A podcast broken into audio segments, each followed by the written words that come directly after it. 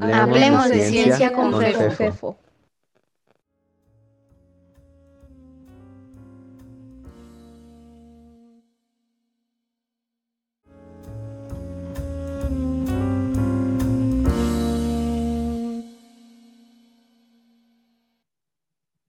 El día de hoy estaremos hablando sobre el Sistema Nacional de Investigadores del Consejo Nacional de Ciencia y Tecnología de México. Hoy es 10 de enero de 2021.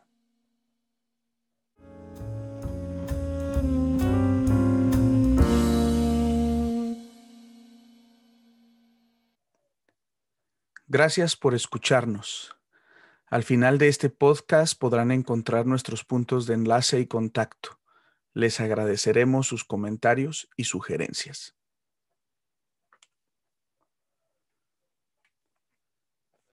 La ciencia y la comunidad científica mexicana han estado presentes en algunas noticias durante los últimos meses.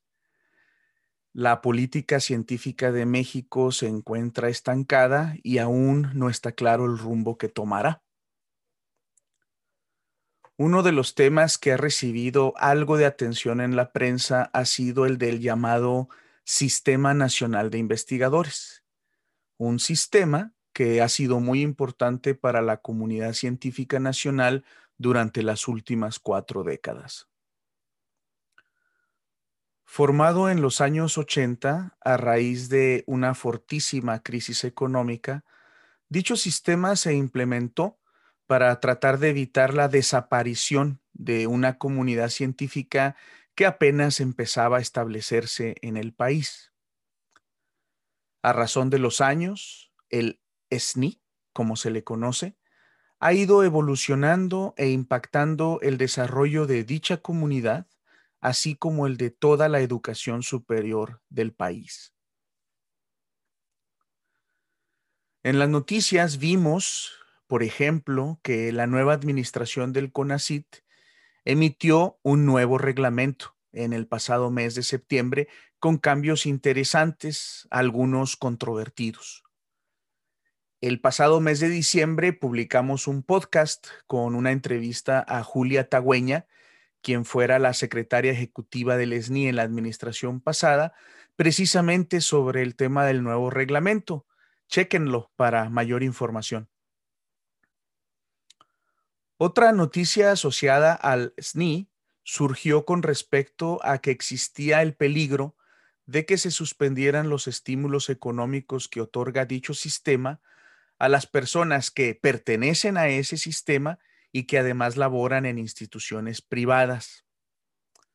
Las redes sociales y los medios nacionales se llenaron de comentarios y opiniones sobre este tema.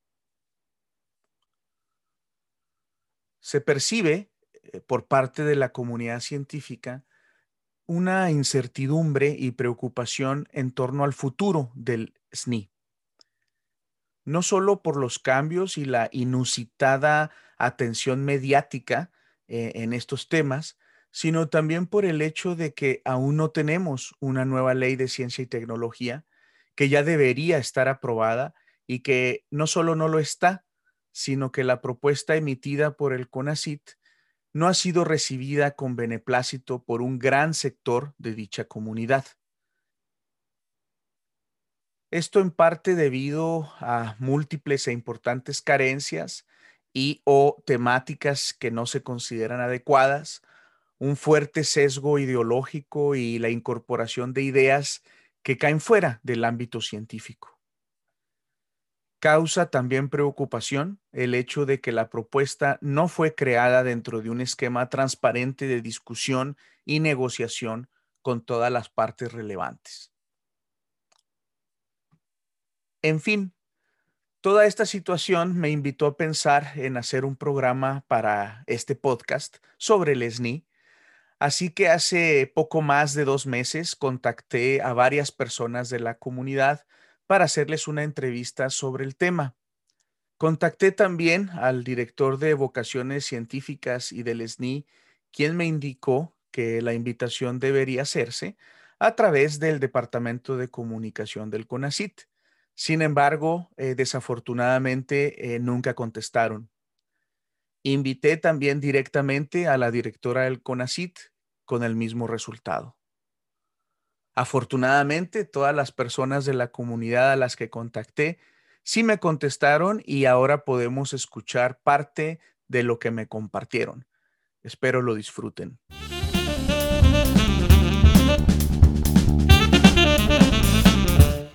Y entonces, ¿qué es eso del Sistema Nacional de Investigadores? El Sistema Nacional de Investigadores es un, programa federal eh, que lleva a cabo eh, eh, CONACIT, digamos, es el encargado de, operarlo, de, eventualmente fue el encargado de diseñarlo cuando se fundó. Eh, mi nombre es Mauro Napsociale Mendíbil. Eh, actualmente soy director de investigación y posgrado de la Universidad de Guanajuato. Como profesor, estoy adscrito al Departamento de Física de la División de Ciencias e Ingenierías del Campus León de esta universidad. Que tiene como propósito eh, el reconocer, después de una evaluación, la calidad de la investigación científica y tecnológica que se produce en el país, los méritos que tienen los ciudadanos en, los temas de innovación, desarrollo tecnológico, eh, y es por eh, mexicanos trabajando en el país o bien eh, mexicanos trabajando en el extranjero.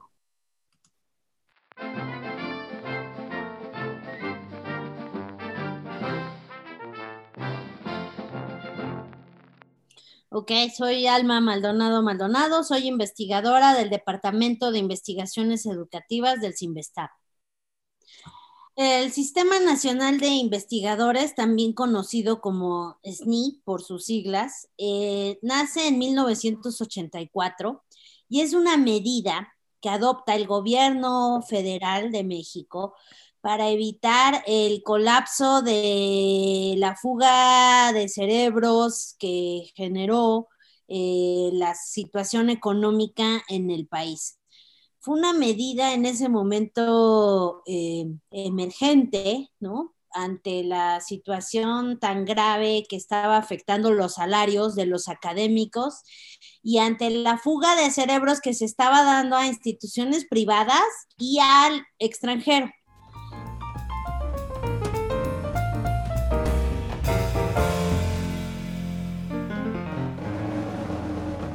Sistema Nacional de Investigadores es un sistema para reconocer el trabajo de los científicos.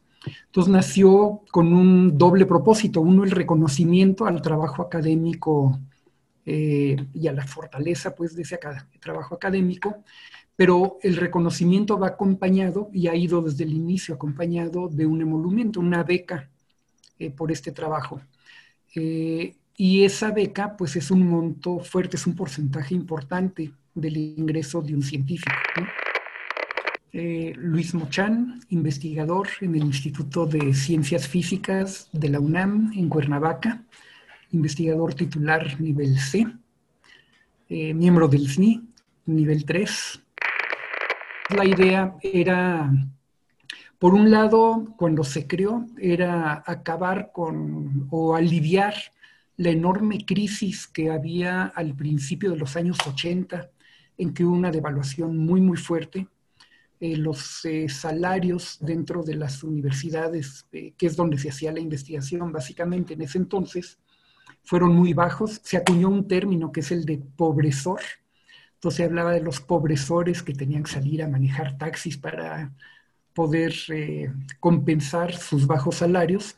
Y había un problema muy serio de fuga de cerebros sea, gente que estaba bien preparada, que había estudiado, muchos habían estudiado fuera, y que ya no regresaban al país porque los, eh, la situación del país no era competitiva en cuanto a salarios, ¿no? Esto derivado de una devaluación de prácticamente al 50% bajo el valor del peso. Eh, y entonces en la SEP estaba Jorge Flores en una subdirección de la Secretaría de Educación Pública y él inició con esta idea de crear el SNI. Eh, un aumento generalizado de salarios era una cosa que se consideraba inviable, eh, por el monto tan fuerte que, que, podría haber representado. Pero entonces dijo, bueno, vamos a hacer, a dar un apoyo económico, pero a quienes estén trabajando bien, a quienes estén demostradamente trabajando bien, eh, haciendo su labor de investigadores. Y entonces en ese contexto nació el SNI. Eh, lo que se buscó es una manera de ofrecer un estímulo económico a partir de la productividad, casi siempre medida en investigación, de los que decidieran participar en dicho sistema. Al principio el sistema ha cambiado muchísimo, es, otra de tus preguntas, eh, a lo largo de la historia, pero vale la pena señalar que al principio se determinó una bolsa dinero. Y entonces se dijo, vamos a repartir esta bolsa eh, hasta donde alcance. ¿No? Entonces, eso, eso fue el nacimiento del SNI, generó eh, pues mucha polémica, generó mucha división en la comunidad científica por las repercusiones que esto iba a tener y se pensaba que iba a ser una medida que solamente iba a buscar equilibrar un poco los ingresos de los investigadores y posteriormente se iba a poder modificar. Al final el sistema transitado por muchas etapas, por muchos cambios, eh, hoy en día no es una, no es, no se distribuye el dinero determinado de una bolsa, sino más bien se ofrece el presupuesto a partir de cuántos miembros ingresan cada año y, son miembros del, propio sistema. Entonces, ese es uno de los cambios. Ha habido otros, pero básicamente fue una medida para, para poder eh, eh, dar una respuesta al tema de los ingresos de los académicos que habían caído dramáticamente en la década de los ochentas.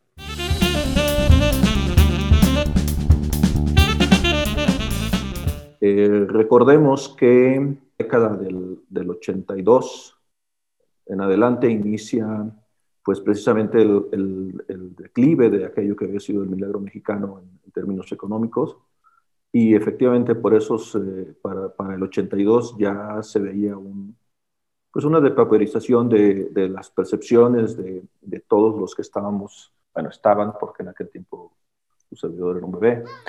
Un baby. Eh, de, quienes se dedicaban pues a la academia y estaban en, el tema de, la investigación. Uno de los temas que, que están relacionados con esta situación del, del flujo, eh, de la emergencia que se dio en los años 80 y que de alguna manera eh, estamos viviendo una, una diferente tipo de, un, tipo de crisis diferente en estos momentos con respecto a la ciencia y a, la situación económica general del país. Hay quienes se pudiesen preguntar de que, bueno, eh, el problema de los sueldos, el problema de las condiciones precarias, no era en aquel momento ni hoy es exclusiva de las personas que se dedican a la ciencia o al ámbito académico. Entonces, ¿por qué sería importante hacer un esfuerzo en los años 80, eh, en donde había una, una crisis muy fuerte, para que no se fuesen o no, se, no, no, no, huyeran o no escaparan o pudiesen regresar estas personas, siendo que es una comunidad muy pequeña eh, y que en realidad los problemas están en todos lados. ¿Cómo explicaríamos eh, ¿por qué era importante crear esta medida de emergencia? Eh, muy, muy, muy buena pregunta. El, eh, digamos, como parte de la recuperación de los documentos eh, históricos sobre el tema, a raíz de tu solicitud, me di a la tarea de rescatar el acuerdo por el que se crea en 1986 el Sistema Nacional de Investigadores. Y la respuesta a tu pregunta está parcialmente ahí. Y voy a leer porque, porque es interesante eh, que en 86 eh, eh, se, se, tengan estos considerandos. Entonces voy a, voy a hacer una lectura muy breve de las cosas más importantes que tienen que ver con tu pregunta. Y dice el decreto, considerando que la ciencia y la tecnología representan una fuerza social, económica y cultural de trascendental importancia como factor determinante para mejorar la calidad de la vida y hacer posible la autodeterminación tecnológica del país. Eh, así empiezan los considerandos de este decreto.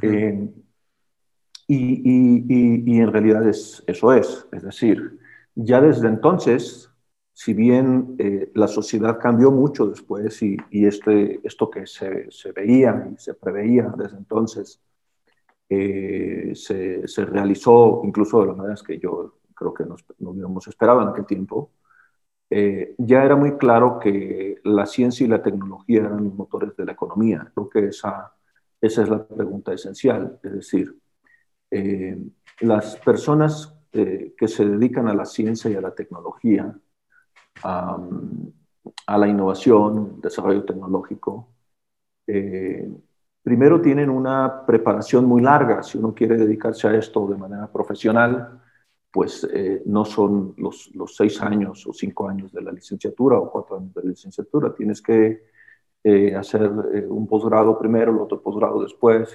entrenarte fuera si quieres realmente estar haciendo bien las cosas y luego en, en, ese momento inicia, digamos, este, formalmente tu carrera como investigador. Entonces, sí, sí es, digamos, son, son cuerpos de élite de las sociedades y, en la medida de que estos cuerpos de élite se cultiven, se, eh, se fomente esta actividad, eh, entonces es que los países tienen capacidades de, de tener eh, cosas propias en términos de desarrollo tecnológico y eso implica siempre pues, la, la, creación al final de, de economía, es decir, de, de riqueza, porque finalmente de ahí es donde, de donde salen ¿no? las, las, nuevas empresas, las nuevas... Em, y tiene además eh, la otra parte que no dice aquí, o está entre líneas, es, es el tema de que eh, la calidad de la educación eh, de cualquier sociedad pues está en función de, de, la calidad de los cuadros que están al frente de, estos temas. ¿no? Yo creo que lo especial del trato tiene que ver con la crisis de la fuga de cerebros. O sea, que la gente que estaba más capacitada, que estaba más preparada y que tenía más potencial para, trabajar y producir, eh, se estaba yendo del país, estaba, eh, no encontraba los incentivos para regresar. Y entonces, en ese sentido, el SNI sí fue exitoso o sea, ya con el SNI y poco después de la, parte más dura, más ruda de la crisis, los salarios de investigadores, quizá no de investigadores que estuvieran empezando, pero de investigadores consolidados, sí llegaron a ser muy competitivos. Y eh, en cierto sentido, sí fuimos, eh, somos privilegiados, ¿no? Los investigadores que tenemos en el SNI, que tenemos eh, los estímulos dentro de las universidades, sí tenemos salarios que son competitivos a nivel internacional. Eso es bueno, era bueno, era considerado bueno, porque entonces la gente no tenía motivaciones para llevarse su conocimiento, llevarse todo lo que invirtió el país en prepararlos y llevárselo a otro país, donde serían igual de privilegiados, pero no contribuirían al desarrollo del país.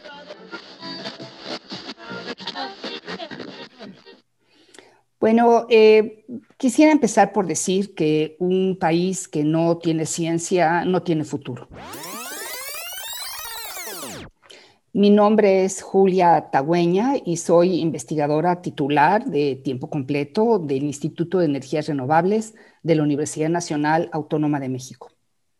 Eh, es fundamental para cualquier país apoyar la investigación científica y de hecho nuestra constitución así lo dice, que eh, va a haber un apoyo a la investigación científica, tecnológica y humanística y que además se va a buscar que el resultado de esa investigación, los beneficios de la investigación, le lleguen a toda la sociedad. Entonces, una sociedad sin ciencia no tiene futuro.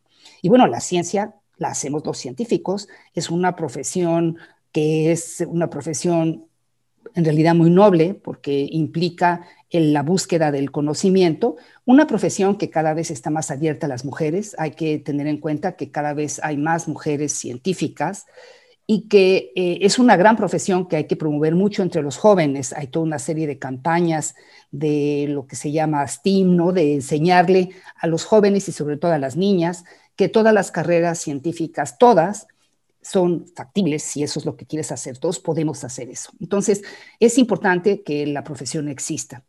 Por otro lado, hay que fomentar la excelencia. Es una profesión que está muy basada en méritos, en el cuidado del talento y en las reglas está incluida la opinión de tu comunidad.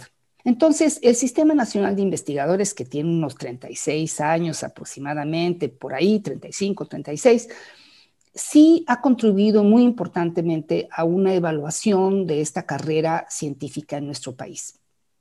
Es cierto que además ha tenido un complemento económico para sueldos que no eran competitivos y sí tuvo una visión de evitar la fuga de cerebros, o sea, evitar que se fueran los investigadores de este país, porque hay una gran demanda de científicos en el mundo. Un buen científico que se quiere ir, se puede ir. O sea, es lo que se llama como el mercado de talento mundial. Entonces, México tiene un gran programa de becas, tiene muy buenas universidades públicas. No es justo que esa riqueza de talento no quede en nuestro país. Y el SNI, al dar un complemento económico, ha permitido complementar los sueldos que no eran de ninguna manera ni son competitivos con sueldos en algunos otros lugares eh, del mundo.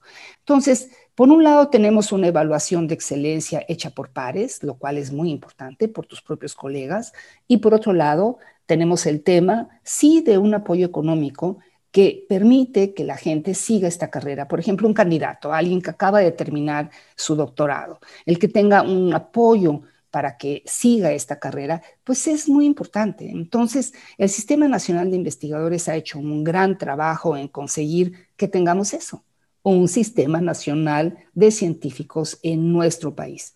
¿Que es perfectible? Pues todo lo es, ¿no? Sin duda. Pero no tengo absolutamente eh, ninguna duda en afirmar que necesitamos criterios claros de evaluación, por un lado, y por otro lado, necesitamos tener sueldos competitivos para que la gente siga la carrera de investigación científica, tecnológica también, que es parte del SNI. El SNI eh, revisa tanto la investigación científica como la tecnológica. No así la innovación. La innovación es otro asunto, ¿no? Si tú haces innovación, bueno, pues patentas y consigues fondos de otras fuentes, ¿no? Pero el SNI sí complementa, sí busca evaluar tanto la investigación científica como la tecnológica y creo que ha sido un proyecto, un programa muy exitoso que ha hecho mucho por nuestro país. Como mencioné al inicio, pueden escuchar la entrevista que le hicimos a Julia Tagüeña sobre el nuevo reglamento en uno de nuestros podcasts anteriores.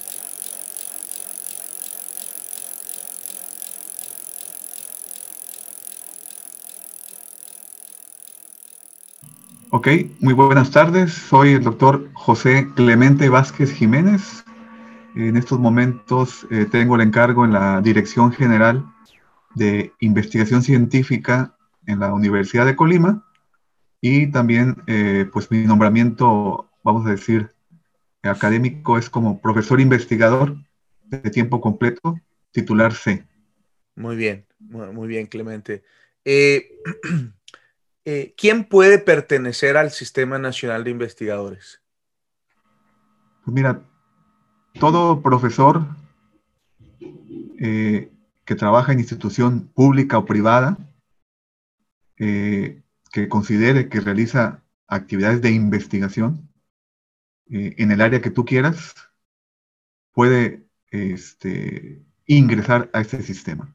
Está abierta realmente a, a todo profesor siempre y cuando, obviamente, cumpla unos requisitos. Son requisitos mínimos y ya dependiendo de eso, se, te ubica en tu, en tu nivel. Pero todo profesor que considere que realiza investigación científica, ahí puede participar. Cada año sale una convocatoria. Eh, anteriormente salía a finales de año, pero en los últimos eh, este, años se ha recorrido a, a, principios. El primer trimestre del año es cuando sale la convocatoria. Pero todos los profesores que consideren que realicen actividad científica o tecnológica pueden participar en las convocatorias que se presentan. Pensando otra vez en, que parte de nuestra intención es llegar a un público más general, eh, te pregunté qué se necesitaba y lo primero que dijiste es, bueno, pues ser investigador. Y de hecho, SNI, pues es el Sistema Nacional de Investigadores. Entonces, explícanos, ¿qué, ¿qué, es un investigador?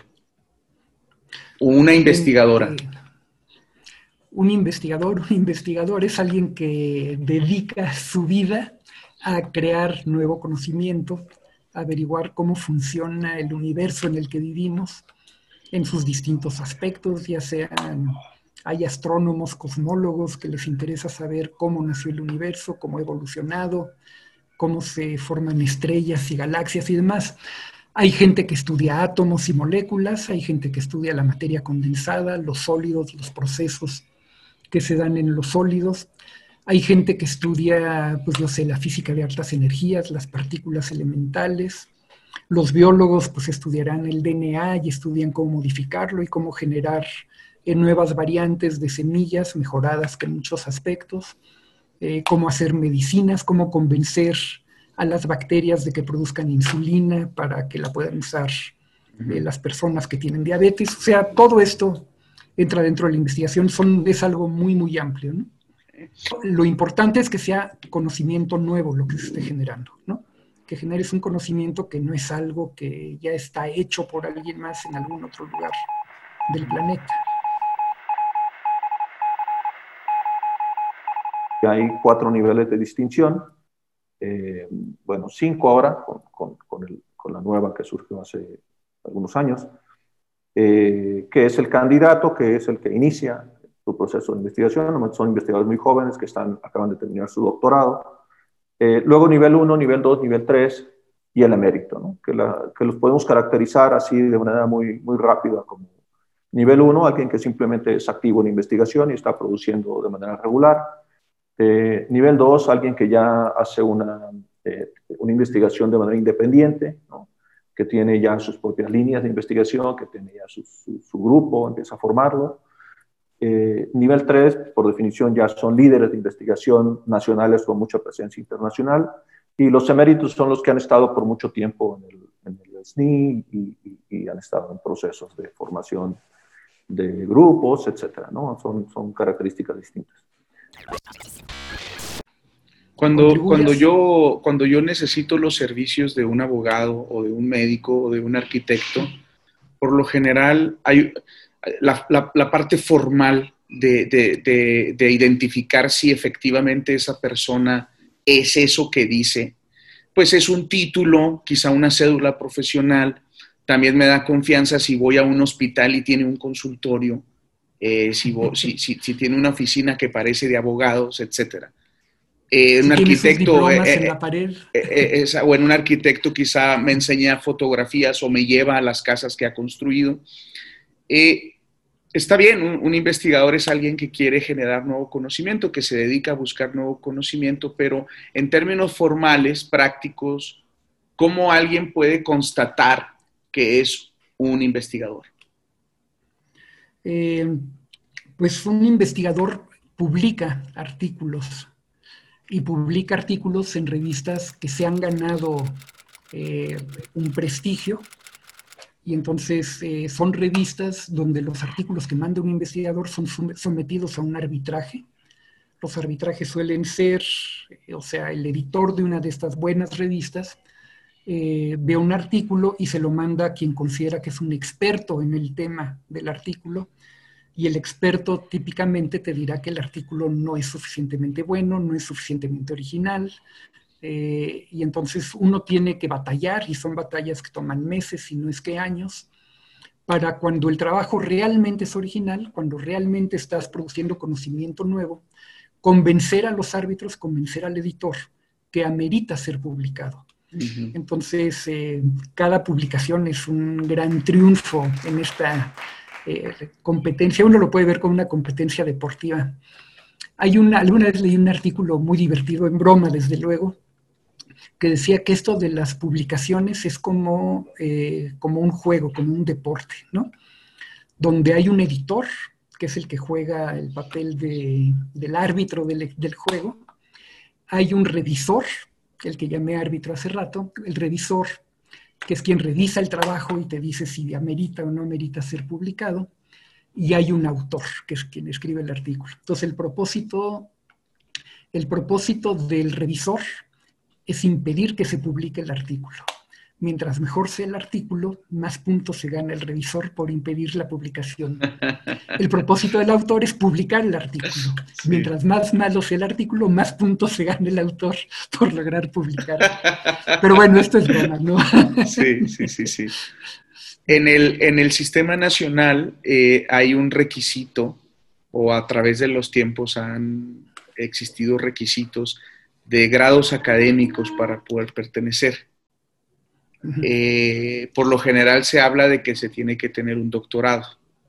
Un doctorado, sí. Eh, entonces, pregunta, ¿para ser investigador necesitas tener un doctorado o, por qué? ¿Qué onda con eso? Eh, yo creo que no necesitas un doctorado en casos muy particulares. O sea, yo conozco, conocí investigadores muy buenos, por ejemplo, Tomás Brody en el Instituto de Física, que no tenía un doctorado y era un excelente investigador. Pero para la mayor parte de los casos, yo creo que sí requieres un doctorado. Un doctorado te da la formación. En realidad, lo que hace un doctorado es que certifica que has hecho un trabajo de investigación y te puedes presentar al mundo como un investigador incipiente con tus primeros trabajillos, pero tu tesis doctoral se espera que sea una investigación original, eh, se espera que sea publicada. Antes se esperaba que sea publicable, pero ahora casi todos los doctorados en México exigen, de hecho, que ya haya habido una publicación en una, revista decente. Y entonces el doctorado es eh, la carrera de investigador. Entonces es la forma como académicamente se forma un investigador.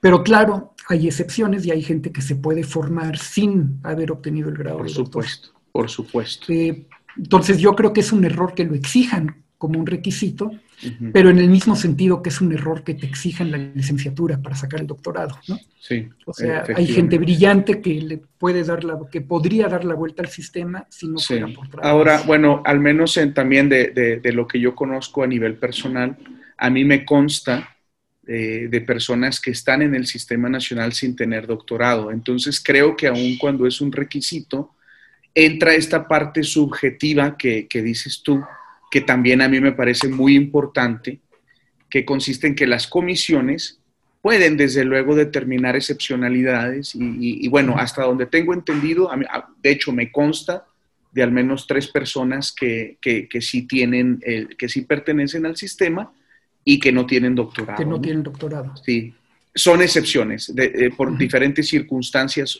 no, tienen este, sus, doctorados, ¿no? Muy bien. La norma rajatabla yo creo que no es, que no debe ser norma rajatabla. Hay comisiones, las comisiones son gente en general preparada e inteligente y que tiene criterio. Correcto. yo no veo nada malo en que la gente use su criterio. E, e, efectivamente si no sería nada más como una maquinita que cuenta puntitos, ¿no? Que cuenta puntos y eso eh, ha desvirtuado muchas evaluaciones en muchos casos. Exactamente. O sea, muchos de los sistemas de estímulos a la productividad están basados en puntitos. Correcto. Y eso distorsiona la actividad y entonces la gente colecciona puntitos en lugar de hacer su mejor trabajo, ¿no?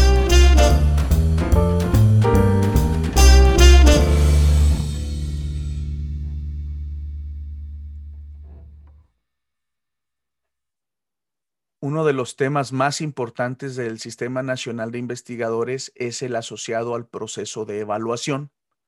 Ahí se decide quién puede ingresar y en qué nivel. Escuchemos los detalles. Ya quería preguntarte, eh, tú has estado participando en los últimos años en el comité evaluador de una de las áreas. Entonces, me, gustaría que me platicaras, que nos platicaras un poco acerca de, cómo se vive desde el interior del, sistema nacional, eh, en, concreto desde el interior de estas comisiones, cómo se vive ese proceso de, evaluación de, los colegas que, envían su documentación. Sí, fíjate que eh, justamente esto que, estás comentando me parece que es, que es uno de los puntos álgidos que eh, ha tenido, por lo menos hasta donde percibo, una de las principales críticas, ¿no? Que la evaluación, pues ahí como que hay mañas, como que hay este, acuerdos, como que está en oscurito, etc. Y es justamente todo lo contrario. Muy bien lo dices, se realiza por colegas, de par a par, entre investigadores. Y creo que esa es una característica muy distintiva de este sistema. Son comisiones dictaminadoras integradas única y exclusivamente por investigadores. No hay ningún administrativo, no hay ninguna otra burocracia.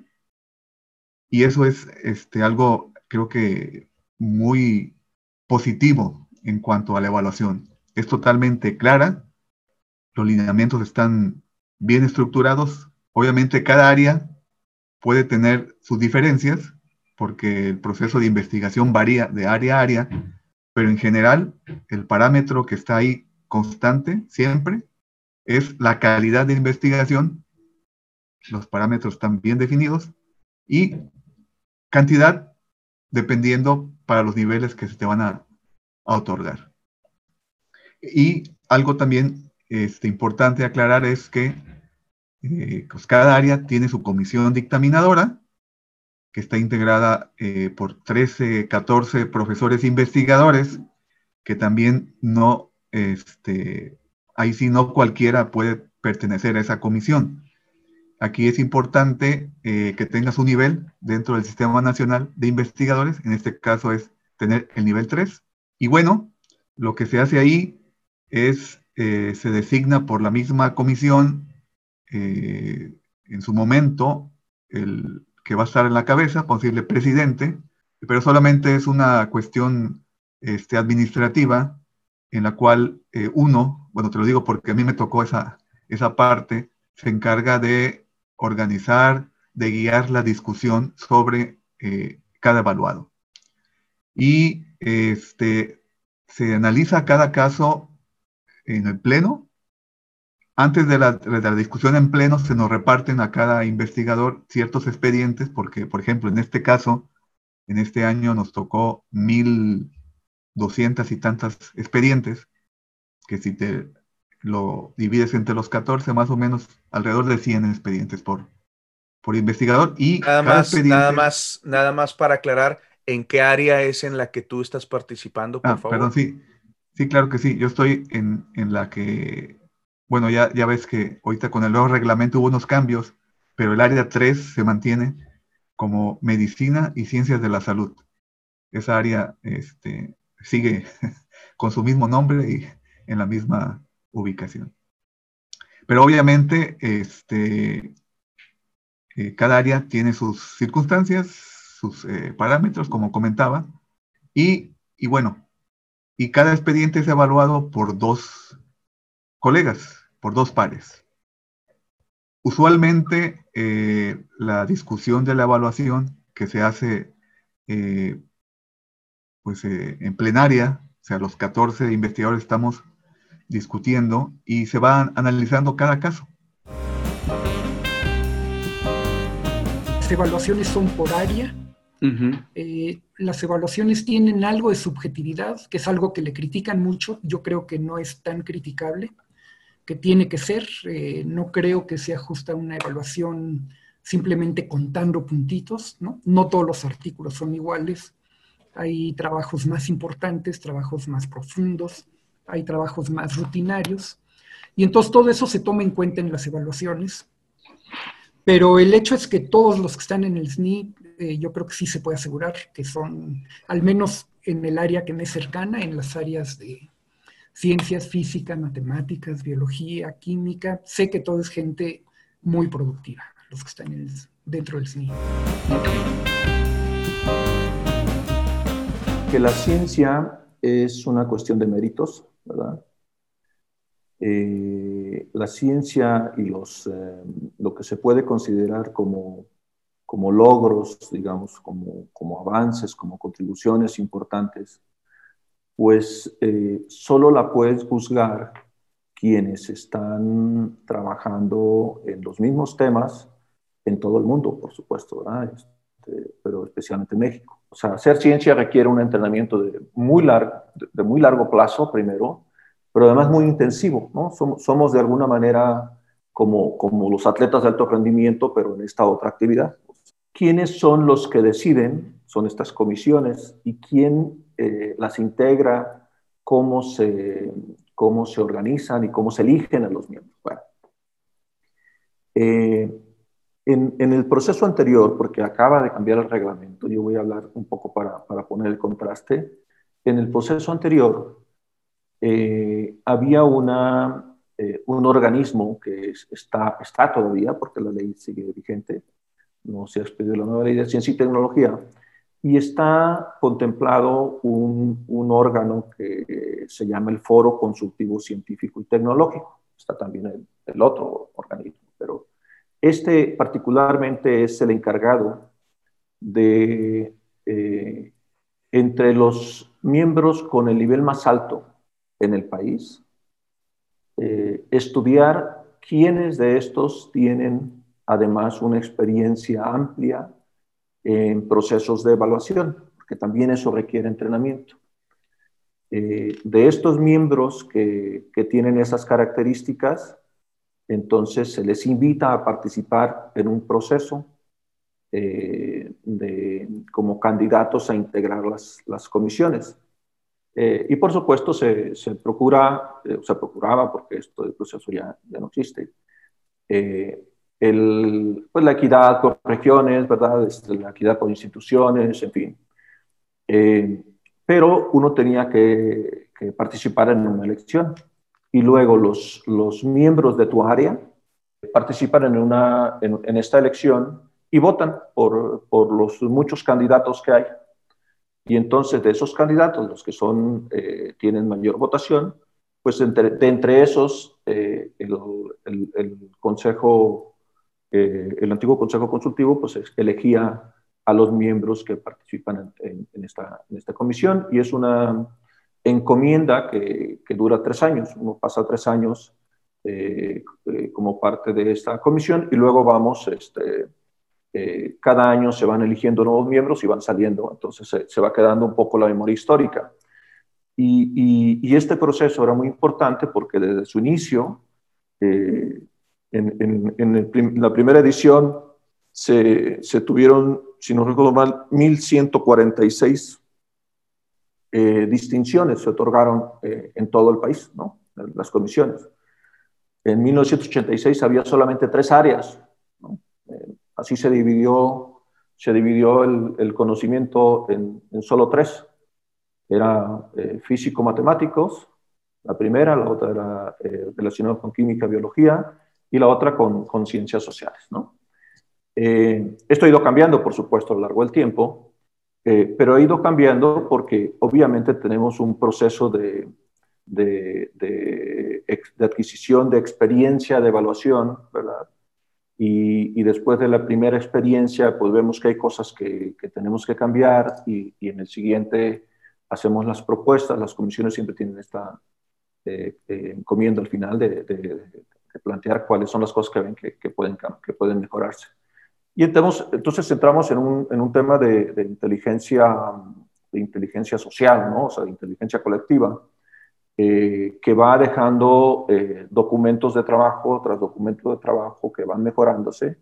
Y, ese ha sido un proceso que ya tiene 34 años. ¿no? Entonces, después de 34 años, eh, se han ido diversificando las áreas, por supuesto, porque pues ya no es, no, o sea, al principio no estaba, por ejemplo, educación, que pues, es una cosa fundamental para cualquier país, eh, pues se incorporó, ¿verdad? Este, ciencias de la conducta o, biotecnología o tantas cosas, ¿no? Entonces, se ha ido como especializando cada vez más las comisiones y se han, se han, se han ido ampliando eh, las áreas. Las que tenemos, de hecho, datan del 95, teníamos un buen tiempo que no se, no se modificaba. Eh, pero en este proceso se van generando los criterios por área, porque no es lo mismo el funcionamiento de nosotros en las áreas duras, ¿verdad?, que el funcionamiento de gente que se dedica a, ciencias de la conducta, por ejemplo, o gente que se dedica a hacer investigación en, arte o en investigación en antropología, en, humanísticas, ¿no? Eh, entonces son comisiones muy especializadas que se dedican a um, evaluar solamente aquellos, eh, aquellos expedientes que son pues, de, su área, ¿no? de su disciplina de, trabajo.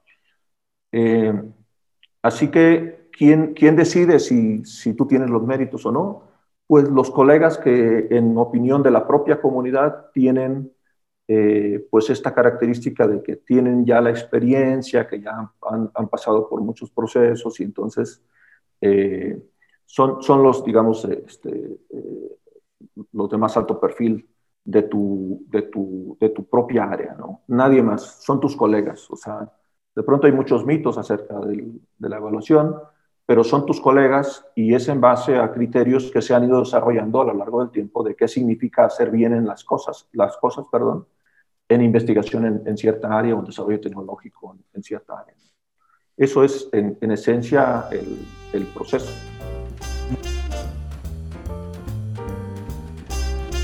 Yo creo que, bueno, esto no lo dije, pero parte de los cambios que está proponiendo ahora la directora del CONACID, pues tienen que ver con centralizar más las funciones, ¿no? Y, el poder en el CONACID.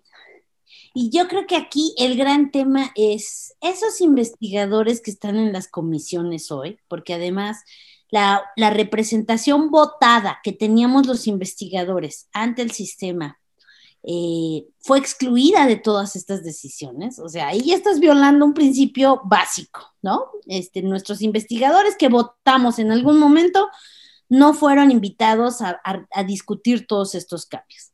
Y yo la pregunta que tendría es, y pensando sí en el futuro del SNI y todo lo demás, es ¿a quién representan estos investigadores que están en las comisiones? O sea, ¿representan al CONACYT o representan a los investigadores o representan a sus disciplinas, o sea, como, como centrar el debate ahí también, porque tienen un papel muy importante y porque eso, eh, entre más autonomía siento que pueden tener estas comisiones, mejor funciona el sistema. Y lo que se está haciendo ahorita es reducir esa autonomía al ser las, bueno, te lo van a contar los que estuvieron ahorita en el proceso, al ser virtuales todas las, sesiones fueron grabadas. Estás discutiendo casos de personas. O sea, si, si hay quejas, esto puede tener unas implicaciones legales fuertes, ¿sí? Entonces, y es, es el CONACYT que está viendo tu sesión, que está revisando qué estás discutiendo y cómo lo estás discutiendo yo diría, mucho más autonomía a las comisiones que han sabido hacer las cosas relativamente bien, no siempre bien, pero son las que mejor conocen las disciplinas, son las que mejor conocen las redes, las instituciones, etcétera. Eh, y eso para empezar. Después discutir la viabilidad financiera eh, jurídica del SNI, ¿no? Porque, porque ¿qué te hace preguntarme a mí si, si va a seguir el SNI o no? pues que estamos realmente en la indefinición, porque es un tema de pasillos, porque lo estamos diciendo los colegas entre broma y no, ¿no? Pues si desaparece el SNI, claro, porque no hay nada que lo sustente realmente como, como un eje o como un programa, ¿no? Este, como te digo, que, bueno, que si fuera incorporado a los ingresos, que pagáramos impuestos, todas estas cosas que lo hicieran más sólido jurídica y financieramente.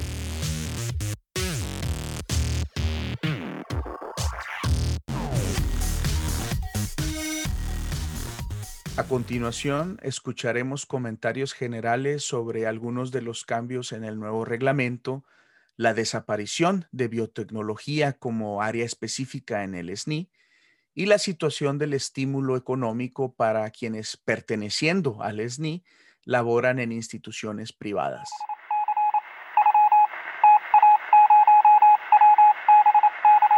Y los dos temas que quiero comentar contigo son eh, que nos platiques un poco sobre si viste el nuevo reglamento, el, que acaban de sacar, algunos cambios que, consideres interesantes, tanto buenos como malos desde tu, desde tu perspectiva, y el tema de, eh, pues, que eh, se está cancelando el estímulo económico a las personas que laboran en instituciones privadas.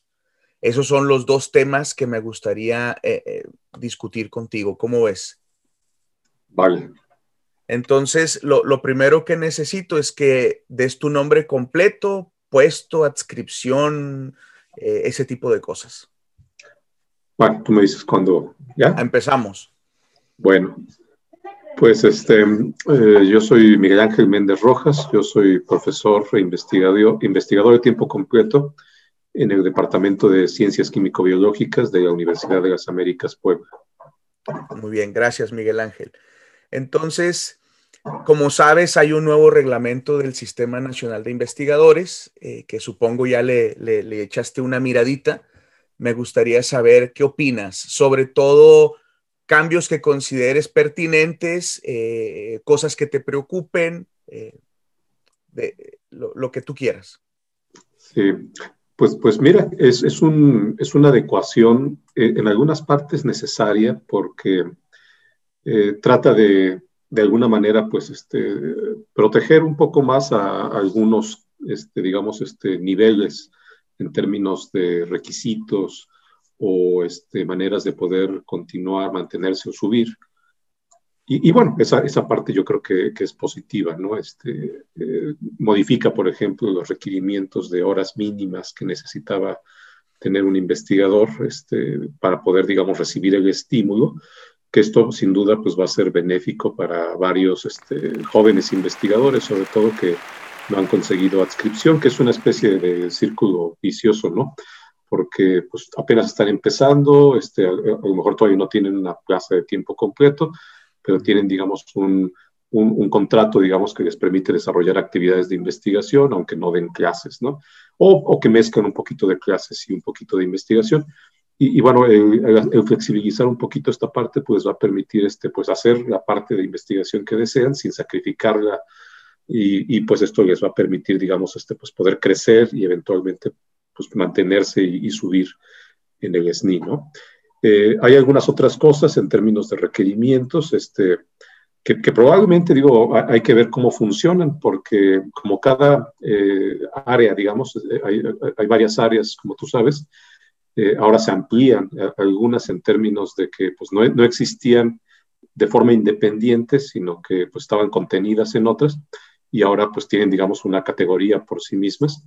Y, otras que ya existían y que ahora ya no están, como es biotecnología, pues digamos, lamentablemente, pues ahora están repartidas en donde pues cada quien crea que puede caber, ¿no? E, esa parte sí puede ser, digamos, un problema en el futuro inmediato, porque pues, estamos hablando de, en biotecnología, una de las áreas que en número de investigadores, pues era de las más importantes de los investigadores, digamos, de ciencias básicas y aplicadas, y que ahora pues van a tener que ver de qué forma pues se mantienen dentro de una categoría a la que pues ya no, ya no existe, ¿no? Ahora tienen que ver si caben en la categoría 1, en la 2 o en alguna otra. Y, y, bueno, esto sí puede ser un problema para un número importante de investigadores que van a renovar o incluso para los que ya renovaron. E-, esa parte sí probablemente sea una diferencia sustantiva y que pues no muestra, digamos, una clara razón, ¿no? Y, las razones que uno pues, puede interpretar pues son de fondo pues un rechazo explícito, digamos, a lo que significa el trabajo en biotecnología. Ok. Eh, obviamente es una apreciación particular, uno de los cambios eh, interesantes y que, bueno, tuvo sus repercusiones nacionales, inclusive generó movimientos de protesta, es se adecuaron las áreas de, de las cuales se tenían antes, eran eh, siete, ahora son ocho, eh, y ya no tiene, como tal, la biotecnología no tiene su, su, presentación ahí.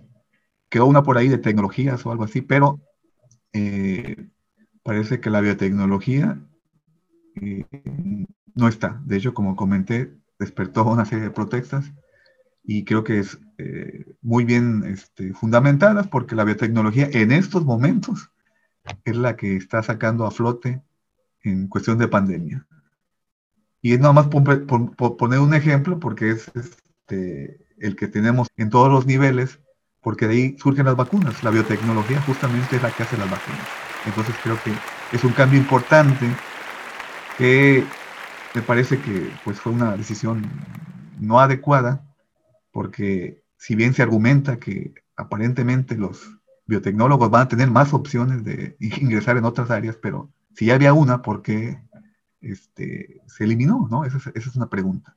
Lo que originó ese cambio, este, vaya, pudiera ser cuestión de ideologías, no lo sé.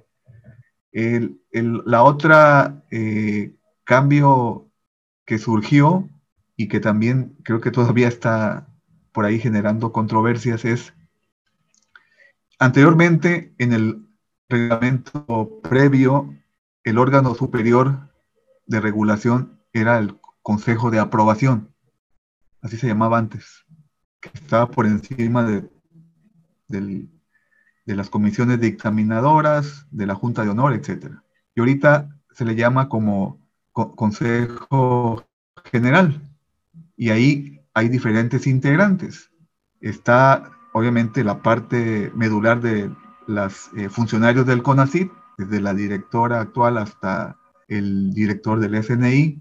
Está gente de la Secretaría de Educación Pública, eh, de la subsecretaría y en el actual eh, reglamento estaba integrantes del Foro Consultivo Científico y Tecnológico, que ese, ese como tal ya no está por diferentes circunstancias y pues, hemos visto en las noticias ¿no? que hay cierto conflicto y yo creo que es cuestión ideológica y entonces ahí ya ese, ese foro consultivo ya no está y en ese foro consultivo eh, también había eh, miembros del SNI que eran votados para ingresar a ese foro Ahora, no están en el foro, pero sí están como eh, integrantes del Consejo General, que supuestamente van a ser designados por, por votación, pero al momento yo no he sabido de, de alguna convocatoria para tal. Entonces, ese cambio del Consejo General, pues, da una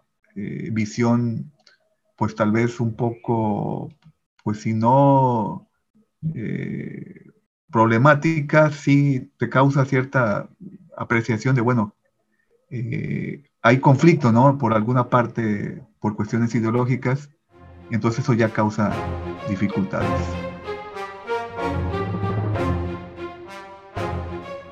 Eh, me, voy, me voy a lo primero, que es, es, más simple, ¿verdad? Que es este, el contraste de lo que teníamos con lo que, se, con lo que se propuso y aprobó y se publicó. Es decir, esto ya es el nuevo reglamento y con este vamos a funcionar. Entonces, Voy, voy mencionando eh, eh, algunos, algunos aspectos que me parecen importantes. Hay algunos otros que, bueno, eh, no, no, no, lo serán tanto y son como comparados con estos de, menor relevancia. primero, teníamos un, había un consejo general, ¿verdad? Se le cambia de nombre ahora a un consejo, perdón, al revés, teníamos un consejo de aprobación, ahora, ahora se le cambia de nombre a un consejo general pero no solo se le cambia el nombre, sino que se, se cambia la participación de los actores. Entonces, un actor fundamental eh, para que las cosas eh, se desarrollaran con cierta transversalidad en el, en el SNI eh, y en general en CONACYT, porque este es un, un órgano consultivo en ciencias por, por ley de ciencia y tecnología, es el foro consultivo eh, científico y tecnológico. Entonces, el Foro Consultivo Científico y Tecnológico es, es eh, un ente que integraba miembros de la academia, pero también miembros del sector productivo, y, algunos eh, miembros eh, que pudieran contribuir, digamos, al, buen desarrollo del, tema. Eh, pero especialmente había una participación muy plural, era un órgano encargado de el estudio de los diagnósticos de cómo iba evolucionando el sistema y ahí en línea ustedes pueden encontrar los diagnósticos, por ejemplo, del SNI, del, foro consultivo, están disponibles hasta el 2016, según pude ver hace unos minutos, eh, con, este proceso muy transversal, o sea, este, no, no, era, no era algún funcionario en el, en el, gobierno, en CONACIT o en la CEP o cualquier otro lugar que designara a alguien porque él pensaba que era el apropiado para eso, ¿no? Era una decisión de la comunidad. Entonces, eh, a mí me gusta mucho este concepto de la inteligencia colectiva porque en realidad eh, pues eran nuestros colegas y además los, los, eh, los elegíamos nosotros, o sea, nadie más. Entonces, este, era, era un sistema como muy, muy autorregulado, ¿no? este, y el foro jugaba un papel muy importante en esto.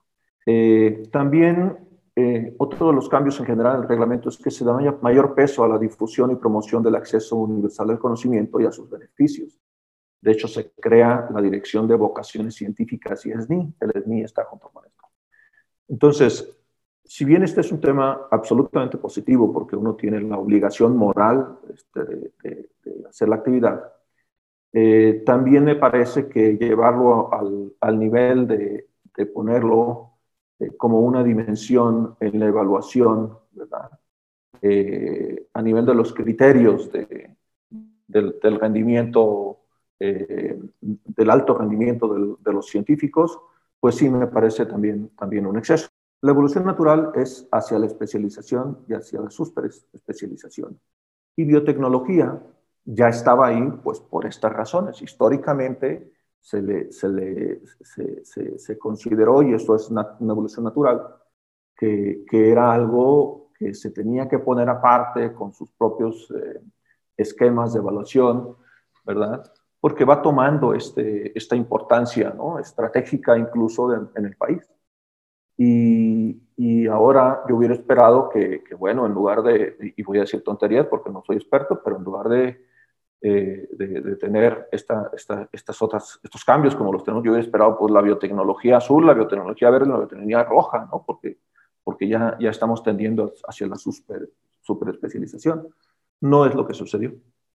O sea, lo que sucedió yo lo veo eh, sin, sin, saber cuáles fueron las motivaciones y, sin, sin, juzgar más allá como, como una involución, eso respecto de la evolución natural del sistema. Eso es lo que puedo decir con, con Muy bien. Claridad. Entonces, como, como científicos, tú lo dijiste, hablamos de lo que sabemos, pero también como científicos, eh, con la información que tenemos, a veces nos animamos a hacer especulaciones que, nos sirven para seguir explorando.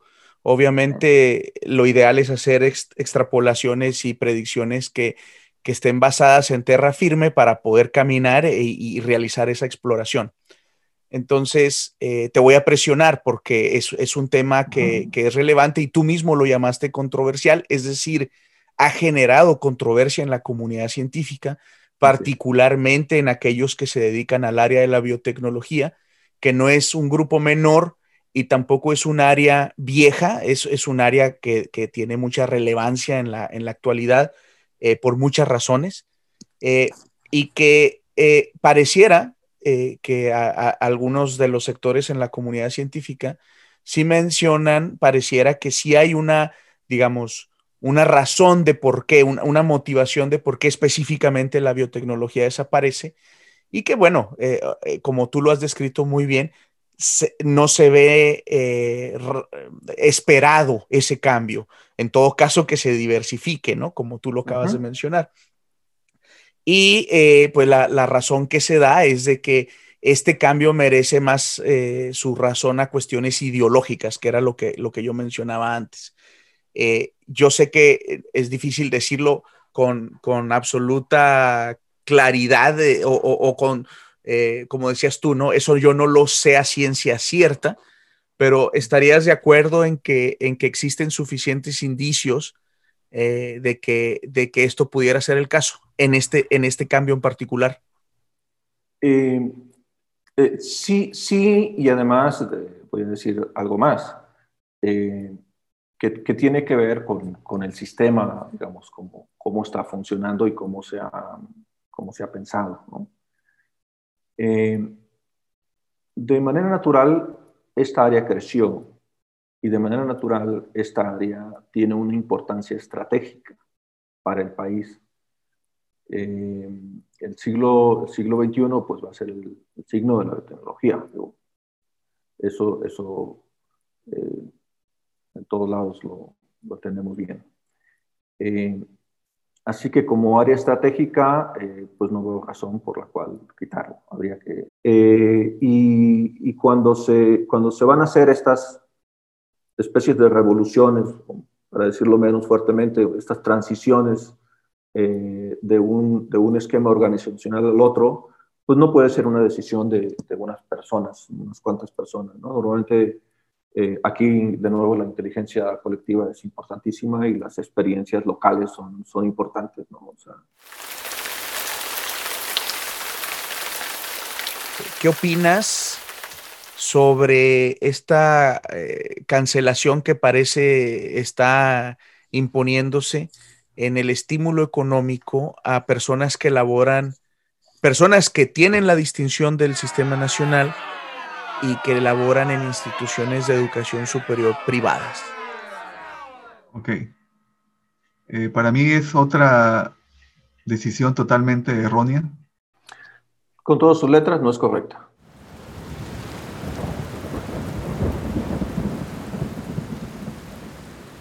el Sistema Nacional de Investigadores, el CONACIT, a través de su sistema, empezó a enviar comunicados a investigadores e investigadoras de instituciones privadas, avisando que ya no recibirían el estímulo, me parece que a partir de noviembre.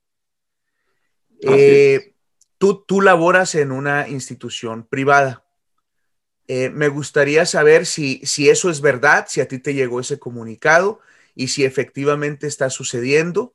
Y luego, desde luego, tu opinión al respecto.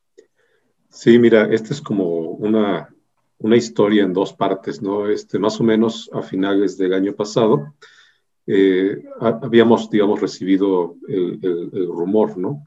Y, y, ya algunas instituciones, por ejemplo, la Universidad del Valle de México, ya se habían enfrentado a esta situación de que sus investigadores pues ya no estaban recibiendo el estímulo y, más o menos, digamos, a otras instituciones, incluyendo la mía, hacia febrero de, este año, pues recibimos de forma individual cada investigador un correo de parte del, Sistema Nacional de Investigadores, de CONACYT, eh, indicándonos que no se había renovado el convenio institucional y que por dicha razón pues ya no seguiríamos recibiendo el estímulo, ¿no?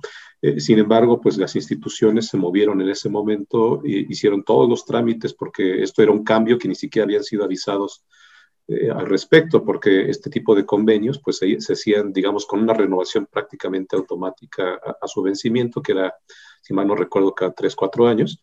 Y, y bueno, ya tocaba renovación para varias instituciones a nivel nacional pero en este caso ni siquiera avisaron que, que, había un nuevo procedimiento que tenía que hacerse eh, se venció, este, pues las universidades, digamos, este, insistieron en la necesidad de retomarlo, ¿no? Entonces se, hicieron las negociaciones, se firmaron los convenios y, bueno, eh, se mantuvo, digamos, este, la continuidad del pago de los estímulos, pero este, pues ese convenio venció hoy, precisamente 24 de noviembre, en términos prácticos, digamos, venció hace un mes, pero este sería el primer mes en donde ya no aplica. Y esta ocasión, este, pues en lugar de avisarnos a los investigadores, que es algo que tiene que hacerse porque no es una prestación o algo que se le otorgue a la universidad, sino que es un convenio que se genera, digamos, una vez que se firman los nombramientos de manera individual entre CONACYT y cada uno de los investigadores del país, en públicas o privadas. En esta ocasión no se nos avisó o hasta el momento no se nos ha hecho el aviso individual como se hizo en febrero. Y lo que sí se hizo fue un acercamiento ajeno a los investigadores hacia las instituciones para indicarles que ya no se iba a hacer la renovación. Y, bueno, pues otra vez las instituciones lo que han hecho es acercarse, cumplir con los requerimientos que se solicitaron en la ocasión anterior, entregar los formatos y la documentación, pero pues la respuesta de CONACIT ha sido de que no hay renovaciones hasta nuevo aviso, ¿no? Y, bueno, pues esto sí nos tomó por sorpresa en términos de que pues no tuvimos un aviso individual, como, como marcaría, digamos, cualquier principio, de, pues digamos, de cancelación de, de un contrato, ¿no? Y, bueno, pues esto, pues digamos, nos, nos, nos afecta de, de, muchas maneras, porque al no haber una previsión, este, hay una serie de situaciones que eh, deudas, pagos, este, compromisos, situaciones de salud, sobre todo en la pandemia que estamos viviendo, en donde los investigadores afectados pues se van a encontrar o nos encontramos con algo que pues no estaba pues digamos previsto. En esta segunda etapa en la que el CONACIT eh, ha contactado a las instituciones, entonces no a, no a, las personas que no a las personas que pertenecen al sistema, sino a las instituciones en las que ellas laboran y les dice que no habrá eh, este contrato, este convenio hasta nuevo aviso eh, emite algún tipo de, justificación al respecto? ¿Explica la, situación? Bueno, pues realmente no, porque no existe ninguna evidencia física de que ocurrió esto, ¿no? Esto es simplemente una videoconferencia en donde pues las partes, este, que en este caso los rectores de las instituciones y este, un representante de CONACID, que bien puede haber sido en algún momento la, doctora eh, María Elena Álvarez Boya o el director de CONACYT, Mario de Leo, este, o algún otro representante, pues da ese aviso de forma oral, ¿no? Entonces no hay un documento escrito, que, que, esto me parece, digamos, este, una trampa legal, ¿no? Porque si en algún momento se busca, digamos, una manera de pelear esto, pues no hay una evidencia por escrito que indique que esta situación está ocurriendo, que es lo que a mí personalmente me, me da un poquito de inquietud en términos de no hemos recibido una comunicación al respecto de manera formal por parte de CONACYT, ¿no? Entonces, digamos, desde el punto de vista, pues digamos, legal, eh, nosotros no, no estamos avisados, ¿no? y sin embargo vamos a dejar de recibir ese estímulo a partir del día de hoy, que es 24 de noviembre, cuando ya de forma, digamos, tradicional, mes con mes, se recibía eh, el estímulo. Entonces, este, es, es, es un poco, eh, digamos, este, complejo entender la razón de fondo porque, te digo, no hay, no hay una razón de fondo. Eh, alrededor de todo esto está esta llamada austeridad, ¿no?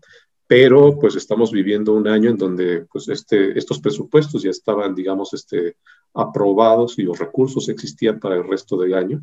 Entonces, ¿qué, va a pasar con ese dinero que, pues, digamos, están ahorrando, pero que ya estaba presupuestado y que ya no se va a asignar, ¿no? Pues es una pregunta que está en el aire, ¿no?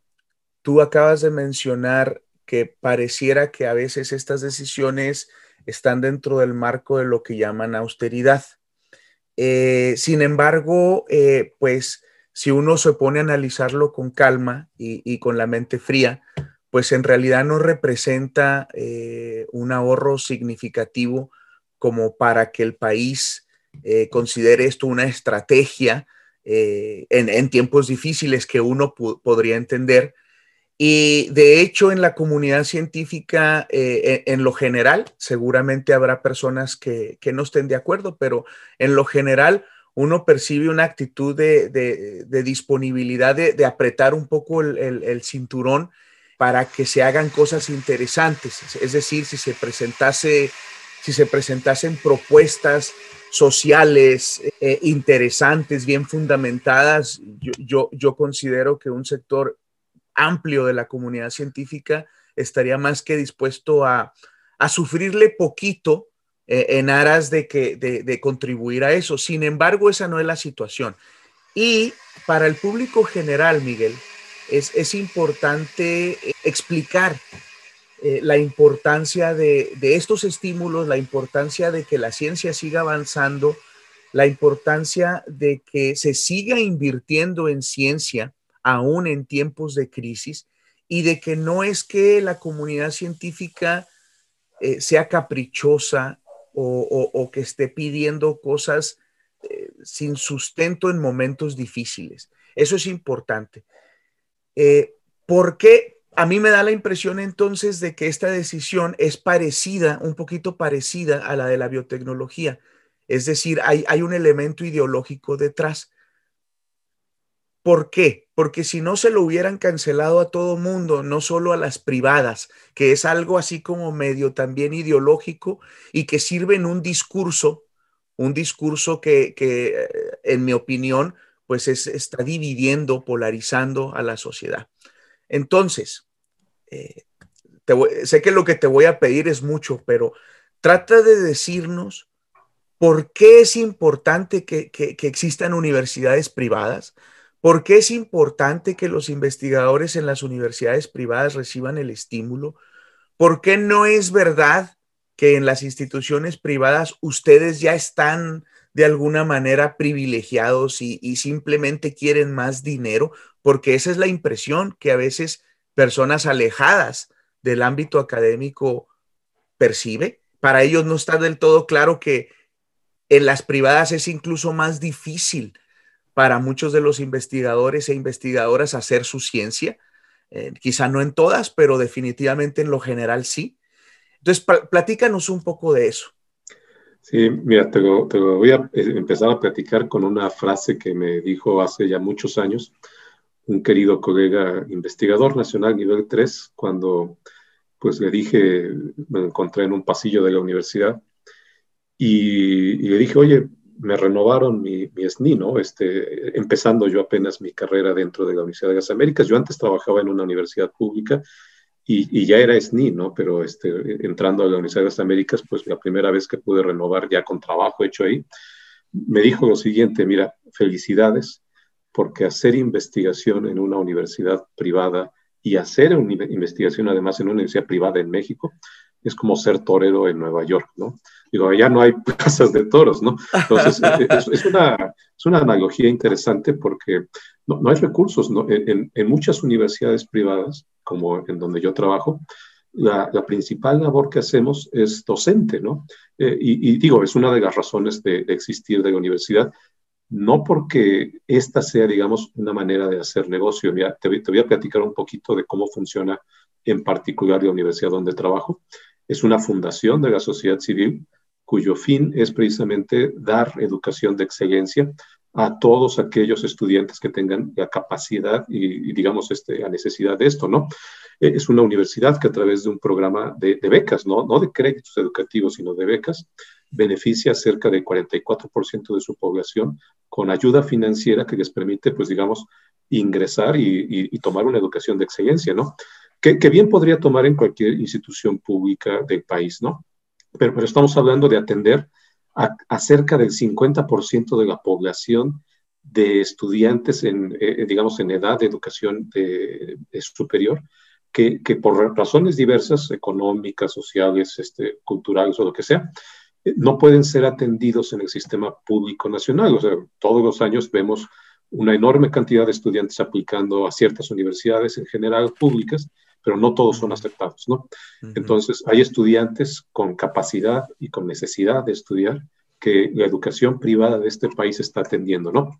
Entonces, dentro de ese contexto, eh, estamos cumpliendo con una labor social, ¿no? Que es, eh, este, digamos, este, apoyar la, la educación de, cientos de miles de estudiantes en el país que a través de este acceso a la educación privada, pues van a convertirse en agentes de transformación social de sus comunidades, ¿no? Y, bueno, y esto lo hacemos en el contexto principalmente de dedicarnos a la docencia, ¿no? La parte de investigación es algo donde algunas universidades del país eh, privadas pues han hecho un esfuerzo muy importante, no solamente en términos, digamos, de contratar recursos humanos con ciertos perfiles que vayan hacia la educación, hacia la parte de investigación, sino también en, invertir en infraestructura científica, laboratorios, equipamientos, eh, darles a los profesores investigadores, digamos, este, ciertas facilidades en tiempo para que puedan llevar a cabo esto sin descuidar sus actividades docentes, ¿no? Pues mira, eh, en centros públicos de investigación, la carga de docencia se resumiría a uno o dos cursos al año, principalmente de posgrado. Nosotros tenemos que dar entre seis y ocho cursos al año y además hacer actividades de investigación. Y, bueno, este, yo, yo, estoy muy satisfecho de ver cómo colegas que trabajamos en universidades privadas eh, tenemos una, digamos, una resiliencia para adaptarnos a esta situación y poder, sin, em, además de atender, digamos, la parte pesada de docencia, este, hacer investigación de calidad tal que, pues, digamos, no tenemos, digamos, ninguna diferencia respecto a nuestros colegas en instituciones públicas o en centros de investigación, ¿no? Entonces, digo, este, yo, yo creo que quienes hacemos investigación en este país no lo hacemos, digamos, con la intención de volvernos ricos, porque digo, para eso hay otras actividades dentro y fuera del país. O sea, muchos de nosotros pudimos habernos quedado a lo mejor en la industria o, en otro país trabajando si lo que quisiéramos es hacer dinero, ¿no? Pero pues nos llamó mucho, digamos, este, la atención la, opción de regresar al país y trabajar. Y, y, bueno, mira, yo te decía, yo trabajaba en una universidad pública y, por razones personales, pues ahora trabajo en una universidad privada, pero pues sigo estando con la misma deseo, digamos, de, hacer investigación en beneficio, digamos, de la sociedad mexicana. Sí, muy bien, Miguel. Y también un, mito, ¿no? De que, bueno, para quienes estamos en el ambiente académico, sabemos que es un mito, pero mucha gente lo cree verdad, que en las universidades privadas, pues el dinero está así, en, en eh, abres los cajones y salen los billetes, y de que no se hace investigación científica. Por ahí yo leí, tú, tú eres bastante activo en Twitter y hace tiempo leí un, uno de tus threads que, que, me gustó mucho, en donde, en donde haces una comparativa, haces un análisis más o menos cuantitativo de lo que ustedes como comunidad dentro de la comunidad científica representan en este país les recomiendo que lo sigan en Twitter, donde hace una excelente labor de difusión y divulgación científica. Búsquenlo como Nanoprofe.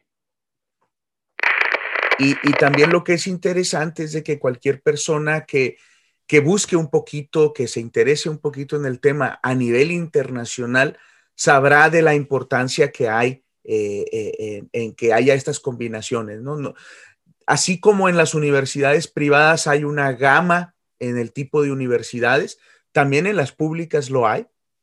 Y lo que es más importante, al menos desde mi perspectiva, es de que las en México en general, una persona que está haciendo investigación científica es una persona que está en desventaja con el mismo tipo de persona en un país de primer mundo. Las condiciones en las que trabajamos no son las mismas hay que, hay que batallarle un poquito más, pero competimos con esas mismas personas en los mismos journals, en las mismas conferencias, etc. Si ahora nos enfocamos a nuestro país, yo diría que en su mayoría las instituciones privadas, aquellas personas que laboran en instituciones privadas, la tienen un poquito más difícil que el resto de nosotros que estamos en públicas con sus excepciones, desde luego, pero es un poquito más complicado por algunas de las razones que, que tú ya dijiste. Bueno, para finalizar, Miguel, la, la parte de la entrevista, eh, me gustaría saber, pues, este, yo no, yo no sé qué edad tienes, no, no, no sé cuánto tiempo has estado en la investigación científica, eh, pero, pero quiero que, quiero que nos digas qué ideas tienes tú que pudieran mejorar el funcionamiento o el impacto del Sistema Nacional de Investigadores? Este, yo, tengo 19 años como investigador nacional en México. Actualmente soy investigador nivel 2. Y, y, lo que yo sí noto es que sí estamos desaprovechando un potencial que es casi el 50% de la capacidad de investigación de este país, al no reconocer, por ejemplo, dentro del SNI, a, otro 50%. Estamos hablando de que en el SNI hay cerca de unos 34 mil este, investigadores actualmente adscritos, reconocidos con el nombramiento y en algunos casos con el estímulo, como ya platicamos. Pero este, aquellos otros 50% que están haciendo también, al menos lo que para la UNESCO se definen actividades mínimas de investigación, no, les estamos dando reconocimiento porque no tienen adscripción, porque llevan a cabo actividades de forma independiente, porque trabajan a lo mejor no en el nivel superior, sino en el medio superior o en otro tipo de actividades dentro de la industria. Y, y este, digamos, es un sector que deberíamos, digamos, este, tomar en cuenta e integrar dentro del Sistema Nacional de Investigación, no solamente para fortalecernos en términos de números, y actualmente tenemos cerca de 280 investigadores por millón de habitantes, que es muy poco comparándonos a otros países, pero digamos, esa sería una primera medida, ¿no? Eh, incluirlos, eh, este, si es posible, digamos, también con el estímulo, ¿no? Eh, yo creo que sí es necesario también llevar a cabo una, un análisis, digamos, en términos de, los montos, ¿no? Eh, digo, sí, sí, para, a, mi, a, mi, manera de ver, la repartición de, de los estímulos, eh, digamos, privilegia casos en donde ya no sería necesario, digamos, hay, investigadores consolidados que además se encuentran en, en, la parte de escalafones en términos de, percepciones salariales, que, probablemente, eh, digamos, el estímulo extra, pues siempre viene bien económicamente, ¿no?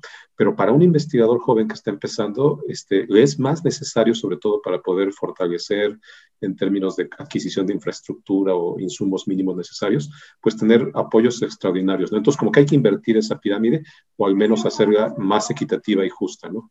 Eh, y esa parte, digamos, este, pues es muy compleja porque otra vez depende de fondos presupuestales, pero pues digo, eh, año con año tenemos partidos políticos que son financiados y, año con año, pues digamos, reciben este, un estímulo extra. Este, este 2020 van a recibir cerca de 260 millones de pesos extras, que, que mira, es prácticamente la cantidad que se está removiendo de, de la austeridad para pagos a investigadores, a, más de 1.500 investigadores que estamos en instituciones privadas, es casi ese monto que le están dando extra a los partidos políticos el próximo año.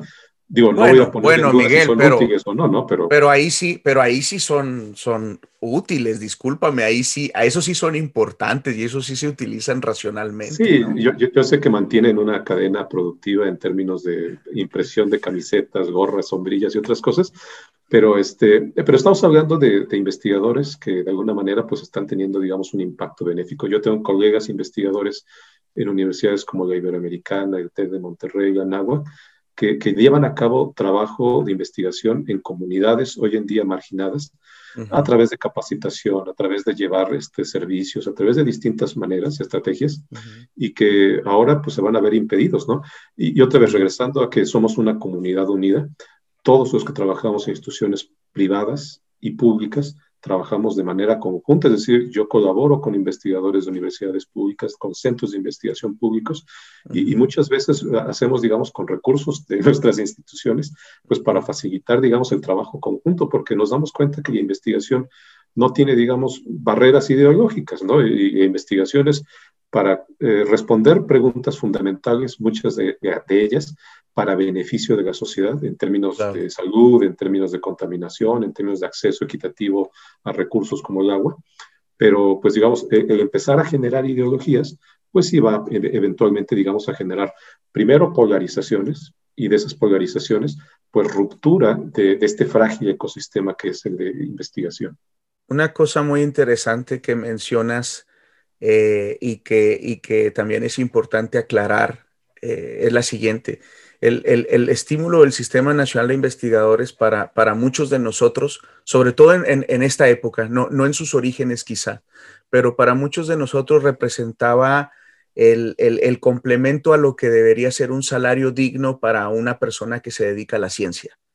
Es decir, cuando uno analiza los sueldos en las universidades eh, públicas, privadas a lo largo y ancho del país, para un profesor universitario, e, este sueldo está definido en términos de lo que en otros países sería un instructor, no un científico que tiene otro tipo de formación, otro tipo de capacidades.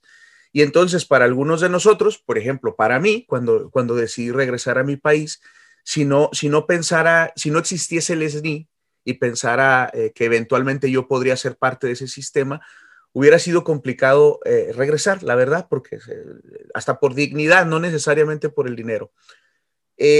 Y, de alguna manera, para muchos de nosotros, el SNI o lo que se recibe en, los estímulos mensuales, que insisto, son personales, son, son, son, no, son para, para tus proyectos de investigación. Se supone que es simplemente el sueldo, de alguna manera una, un complemento a tu sueldo. Muchos los utilizamos de diferentes maneras para complementar entonces, fíjate, fíjate a qué nivel llegamos, ¿no? Te, estoy pidiendo que me des propuestas para mejorar el sistema nacional y dices incorporar más gente, ojalá también con estímulos, porque esos estímulos ayudan a hacer investigación mejorando su infraestructura. O sea, el, quien, quien entienda esta problemática se da cuenta de que en realidad lo único que queremos es trabajar y hacer las cosas un poquito bien, porque en realidad lo que deberíamos estar pidiendo es por un lado, que los estímulos no se movieran, o que se convirtieran en sueldos eh, razonables para, para gente que hace ciencia, si quieren desaparecer el SNI, que, lo desaparezcan, pero con, con, salarios dignos para quienes nos dedicamos a la ciencia. Y debería haber programas de financiamiento, por ejemplo, para jóvenes investigadores cuando se, cuando se unen a universidades con nuevas plazas, proyectos de inicio en donde llegaran recursos para que se hiciesen de su infraestructura, etcétera, etcétera. Eso es lo que deberíamos estar pidiendo. Y somos conscientes de la situación de nuestro país, entonces decimos, no, pues, ¿qué le hace que eso no con, lo que tenemos, nomás no nos lo quiten, nosotros le seguimos, ¿no? De alguna manera. Sí. mira, deberíamos exigir primero que se cumpla lo que está marcado en la ley, que es el 1% del Producto Interno Bruto dedicado a actividades de promoción y desarrollo de investigación, ¿no? Actualmente estamos cerca del punto 38, punto 39%, y el próximo año no va a ser mejor, ¿no? Eh, y, bueno, pues este, si, no, si no cumplimos primero con lo que la ley establece, pues ya estamos en un problema, ¿no? Y si además a esto le sumamos acciones discriminatorias de decir, este, tú no porque eres privilegiado, que no sé qué significa eso. Eh, yo, mira, te, juro, yo, yo, conozco gente que no hace investigación, que, que da clases en este, instituciones este, públicas y que gana dos, tres veces más que yo. Y, no tiene ni siquiera posgrados, ¿no? Entonces, y, y, cuando uno trata de entenderlo. ¿Por qué? Pues la primera cosa que aparece es que son conquistas laborales, ¿no? sindicales, etcétera, como quieran llamarlos, y, y, nos lleva, digamos, a una triste realidad, ¿no? Este, que este país, pues, digamos, tiene pues conquistas que no necesariamente son justas y, y, tiene deudas, digamos, pendientes de cumplir con sectores de la sociedad. No, no estoy hablando únicamente de la parte de los científicos, ¿no? Con sectores afectados por políticas públicas mal implementadas a lo largo de las últimas décadas, pero que uno con la esperanza de que en este tiempo pues las cosas cambien, pues no vemos eso, sino que vemos una acentuación, digamos, en, generar diferenciaciones en lugar de trabajar de manera conjunta. A propósito de la cancelación del estímulo a colegas que laboran en instituciones privadas, el CONACIT emitió un comunicado el 14 de diciembre avisando que se mantendría el estímulo en los meses de noviembre y diciembre. Esto sucedió como resultado de la movilización que la comunidad, a través de manifestaciones en la prensa y el envío de varios documentos de apoyo, ayudaron a que el CONACYT reculara en su decisión de cancelarlo. El comunicado decía en parte, y cito, también les comunico que, como hasta ahora, se mantendrá el estímulo económico a todas y todos los colegas incluidos quienes laboran en universidades privadas, cuyos convenios individuales se formalizaron bajo el auspicio de convenios institucionales vigentes con el CONACIT, aun cuando los de las instituciones puedan haber vencido.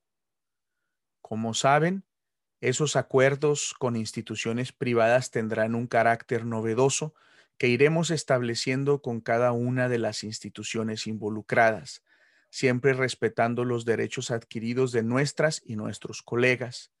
El objetivo será siempre fortalecer las capacidades de desarrollo científico y tecnológico, priorizando el bienestar social y el cuidado ambiental.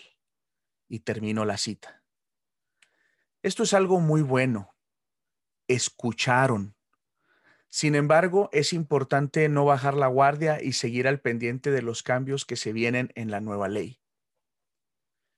Cabe mencionar que entre las personas que estuvieron muy atentas y activas en esta defensa de nuestros y nuestras colegas estuvo el invitado, el entrevistado Miguel Ángel Méndez Rojas.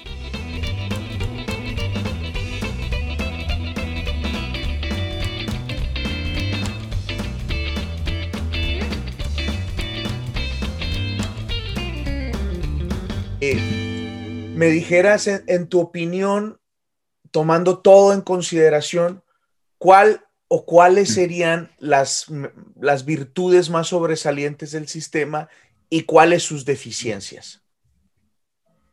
Ok. Pues la virtud eh, principal, creo que la comentaba hace rato, es que es una evaluación de par, se realiza por colegas que saben del trabajo, saben de lo que lo que implica el, esfuerzo de cada uno de los productos.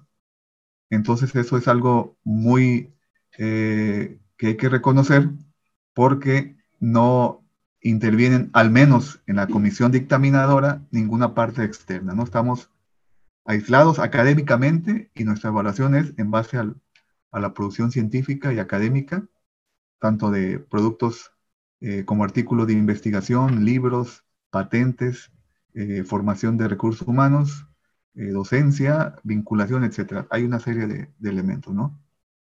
Y pues la, la, otra parte que vamos a decir como deficiente, ¿sí? podemos, sería que pues finalmente ojalá se pudiera que este, somos, en general somos 33 mil, eh, un poquito más de 33 mil investigadores nacionales reconocidos por el sistema. Pero eso no quiere decir que son los únicos investigadores. Hay más investigadores en el país que por X circunstancias pues no han ingresado, no han querido, pues también puede ser la situación que algún colega diga, no, pues yo estoy bien, no sé. Entonces, eh, que, este sistema fuera más grande, que pudiera abarcar más, este, más colegas y que fuera pues algo más eh, mayor, porque se ocupa una masa crítica importante de, científicos para poder hacer aportaciones realmente importantes. O sea, sí hay aportaciones de colegas que son muy buenas, pero entre más investigadores tengamos, pues esa masa crítica sería, de punto de vista, mayor y el impacto que pudiéramos tener pues sería también pues más, más importante, sobre todo considerando en estas, con lo que comentabas al principio, ¿no? De, de este, la situación ahorita en, en nuestra, nuestro país no es tan adecuado en cuanto a la ciencia, pues algunos nos ven, bueno, creo que en general siempre nos han visto como bichos raros a los científicos, ¿no? El estereotipo de un científico de allá encerrado en su laboratorio, que no se interesa por nada más que por su trabajo, este, todos desaliñados, etcétera. Pero no, pues este, somos personas, somos humanos, tenemos todas las circunstancias, pero sí es importante que esta masa crítica de ciencia en general en el país fuera mayor. Bueno, que los investigadores tengamos un salario pues decoroso, comparándonos con... Si hacemos el trabajo de un investigador, se hace en Estados Unidos, sea en Japón, sea en Alemania, sea en Corea del Sur, en donde me digas de los países que consideramos desarrollados, que con ellos establecemos comunicación y las revistas donde se publica son evaluadas por ellos, que catalogan como de calidad nuestro trabajo, entonces creo que la calidad del trabajo que se hace por un investigador mexicano en la institución que sea es de la misma calidad en cualquier, en cualquier parte del mundo. Y si en aquellos países es reconocido por su trabajo, este, pues creo que mucho más tendría que ser en nuestro país, ¿no? Lamentablemente creo que eh, más que cuestión política es una situación ideológica, o sea, las ideas que, se tiene sobre el aporte de la ciencia, no, no, creo que no va por ahí, están muy mal eh, tomadas en consideración y creo que lamentablemente está repercutiendo en nuestra actividad. Y pues qué mal, obviamente eh, esperemos que haya una modificación en esta situación, pero lo veo difícil. Eh, sí, este, estábamos conscientes de que iba a haber cambios, pero no de este tipo, por favor, golpeando a la, ciencia en lugar de, de, apoyar. Entonces creo que sí, pues aterrizando, me parece que es muy mal, muy mal resultado de esta idea de eliminar el, estímulo a los, a los colegas en instituciones privadas. Eh, hablando propiamente del sistema, es, es muy curioso porque eh, fue, en su origen en realidad estuvo, esta situación económica y, y esta, pues un poco visión de algunas, de algunas gentes, especialmente eh, Jorge Flores, eh, José Sarucán, Salvador Malo. Pueden escuchar una entrevista a Salvador Malo sobre los orígenes del SNI en uno de nuestros podcasts anteriores. Salvador, junto con algunos colegas, fue uno de los diseñadores y promotores del Sistema Nacional de Investigadores. Entre esos colegas estuvo el recientemente finado Jorge Flores, quien había aceptado participar en una entrevista para este podcast. Desgraciadamente falleció unos días antes de la entrevista. Quienes tenían ciertas responsabilidades en aquel tiempo en la administración. Eh, eh, finalmente eh, fue el inicio, en mi opinión, de, la creación de una cierta capacidad de investigación y desarrollo tecnológico e innovación en México. esto se crea en el 86, ¿verdad? Pero posteriormente, y un poco para completar algo que en mi opinión fue un círculo virtuoso, se crean los programas del, PROMEP en aquel tiempo, que eran estos eh, programas de mejoramiento del, profesorado, eh, dedicado o pensado para las universidades estatales, para crear, el, de alguna manera, elevar el desarrollo académico de los profesores en las universidades estatales. Eh, y, a la vez el Programa Nacional de Posgrado de Calidad de, de. Esto, esto creó un círculo que, eh, eh, después de 34 años, lo que, ha, lo que tiene como resultado positivo es que, bueno, actualmente tenemos este, fuera de la zona metropolitana más o menos el 60% de la capacidad medida en, investigadores ¿no? Eh, reconocidos en, en, este sistema. Y, aquí no tenemos mucho tiempo, pero sí me gustaría abordar, abordar el tema de la diversidad dentro de lo que uno supone que sería algo pues, más o menos este, homogéneo. Si, yo te hablo de física, hablemos de, nuestra área, que es el área 1, ahí es física, matemáticas y ciencias de la Tierra. Entonces, imagínate que está gente que hace cosas fundamentales, estudiando este, eh, la materia oscura y la estructura del universo a distancias muy pequeñas, como gente haciendo materia condensada, eh, como gente haciendo, no sé, física de campos magnéticos, en fin, ¿no? Eh, pues estas, estas comunidades, tú lo conoces muy bien, eh, pues son comunidades que tienen, incluso dentro de la física, muchas diferencias que hacen que la evaluación sea diferenciada. O sea, no, no se puede evaluar de la misma manera un expediente de alguien que hace cosmología, ¿verdad?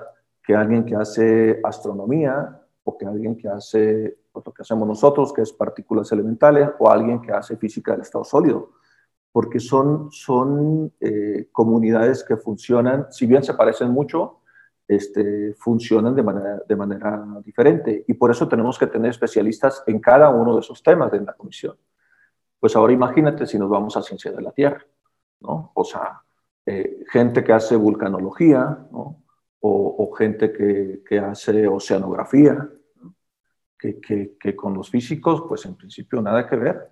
Y, ahí estamos todos juntos. Claro, eh, el sistema es inteligente y entiende y aprende a lo largo de los años. ¿Y qué, qué ha sucedido? Bueno, que hay criterios diferenciados. Dentro de la misma área no se puede juzgar igual a alguien que hace oceanografía, ¿verdad? Porque es una, es una disciplina que por su naturaleza está enfocado a cosas que son eh, en general mucho más locales. Si bien tenemos cosas eh, que son de carácter universal, pues el, tema de, la langosta en, la costa este, del, Pacífico mexicano, pues es un tema muy mexicano, ¿no? O sea, y, y, entonces este, pedirle a ellos que, que, que publiquen en los super grandes journals de gran impacto, etcétera, pues no, o sea, eh, se juzga con sus propios criterios y no son, no son los físicos o los matemáticos que están en esa misma área quienes definen los criterios, son los, los que se dedican a la oceanografía en México. Y estamos juntos y funcionamos igual porque entendemos esas diferencias eh, y eso es muy importante que, porque, porque se piensa que, que, hay un rasero en el que pasan a todo mundo, esos son muchos de los mitos del, del SNI, y, y, no es así. O sea, eh, los grandes problemas, por ejemplo, que yo veo en, en humanidades y ciencias de la conducta, pues este, son porque no se ponen de acuerdo en qué significa hacer bien las cosas en humanidades y ciencias de la conducta. Son problemas de evaluación de la comunidad. Toda esta discusión está obviamente dentro de un contexto sociopolítico eh, particular. Eh, existe un alto grado de polarización en, nuestro país Eh, existe además, y así lo percibo, y creo que muchos, no sé si tú estarás de acuerdo, pero al menos creo que mucha gente de la comunidad estará de acuerdo. yo percibo, pues, desde la oficialidad, un ataque hacia lo que es la ciencia, hacia lo que es la comunidad científica. A veces las mezclan de manera confusa, a veces ni siquiera puedo decir que sea un ataque súper dirigido, pero nos meten en el, en, el, en el montón de las cosas que quieren atacar. Y eso implica también una percepción social de la ciencia que nunca ha sido buena y cada vez es peor. Eh, ¿A qué voy? Voy a que para el, común, el común denominador de la sociedad en este momento, el hecho de que un científico se manifieste en contra de alguna acción por parte del CONACIT, como lo de los fideicomisos o como lo del SNI para los que laboran en privadas o ese tipo de cosas, ellos lo resumen en que lo que pasa es que te están quitan, te están pegando en el bolsillo y entonces por eso ladras. Es, en términos así muy, muy, digamos, primitivos, a eso se reduce. Y entonces, en un país con esa polarización, en un país en donde claramente hay muchos problemas sociales en este momento, que no son nuevos, pero los hay, en un país donde hay pobreza, en un país donde eh, eh, la clase media es una, es una fantasía en realidad, ¿por qué se le debería de pagar más a los científicos? Porque a final de cuentas el Sistema Nacional de Investigación, en términos prácticos, existe para que los científicos que trabajan en las universidades públicas, estatales o del distrito o de la Ciudad de México, sus sueldos son a su consideración malos y, el estímulo del sistema nacional ayuda a complementar eso. Pero la sociedad se podría preguntar, ¿por qué no son, eh, digamos, solidarios? O sea, ¿por qué están, qué importa si les quitan el SNI en un país en las condiciones actuales? ¿Cómo podemos responder eso, Mauro?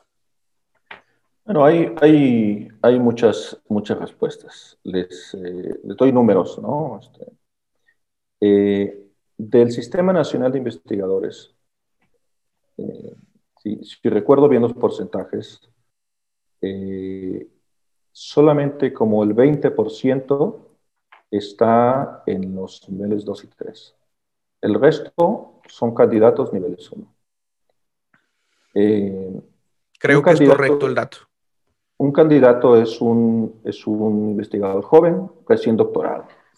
Y él eh, hizo su licenciatura, hizo su maestría, hizo su, doctorado.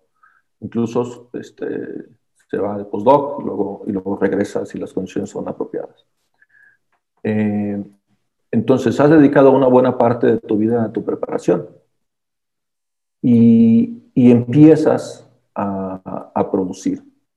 Entonces, para empezar, el Estado tiene una, una alta inversión en, en, estas personas. Son como nuestros, para poner un símil, son, son como nuestros, nuestros deportistas de élite, ¿no? Este, no cualquiera eh, llega a los niveles de rendimiento de excelencia de, de, los que compiten en los Olímpicos, de los que compiten en las Olimpiadas, en fin.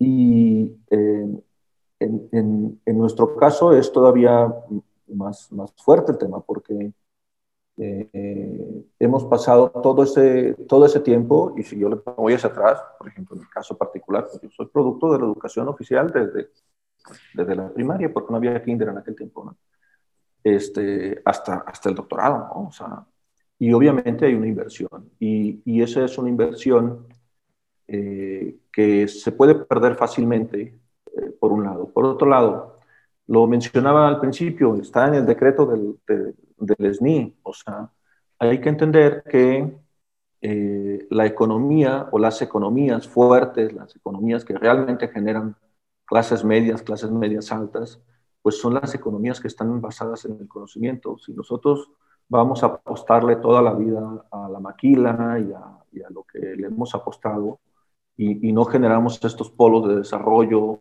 estos, estos esquemas donde uno puede eh, generar eh, pues, innovaciones, empresas de base tecnológica, etcétera, pues, pues entonces vamos a estar todo el tiempo igual como país. Y luego el otro tema es mucho más importante. Este, a ver, eh, una, una, sociedad con esas características no se crea en 5 años, en 10 años, en 15 años. Son cosas generacionales. Los niños del día de hoy, si no los educamos apropiadamente, ¿verdad? En 20 años van a ser los que estén tomando las decisiones.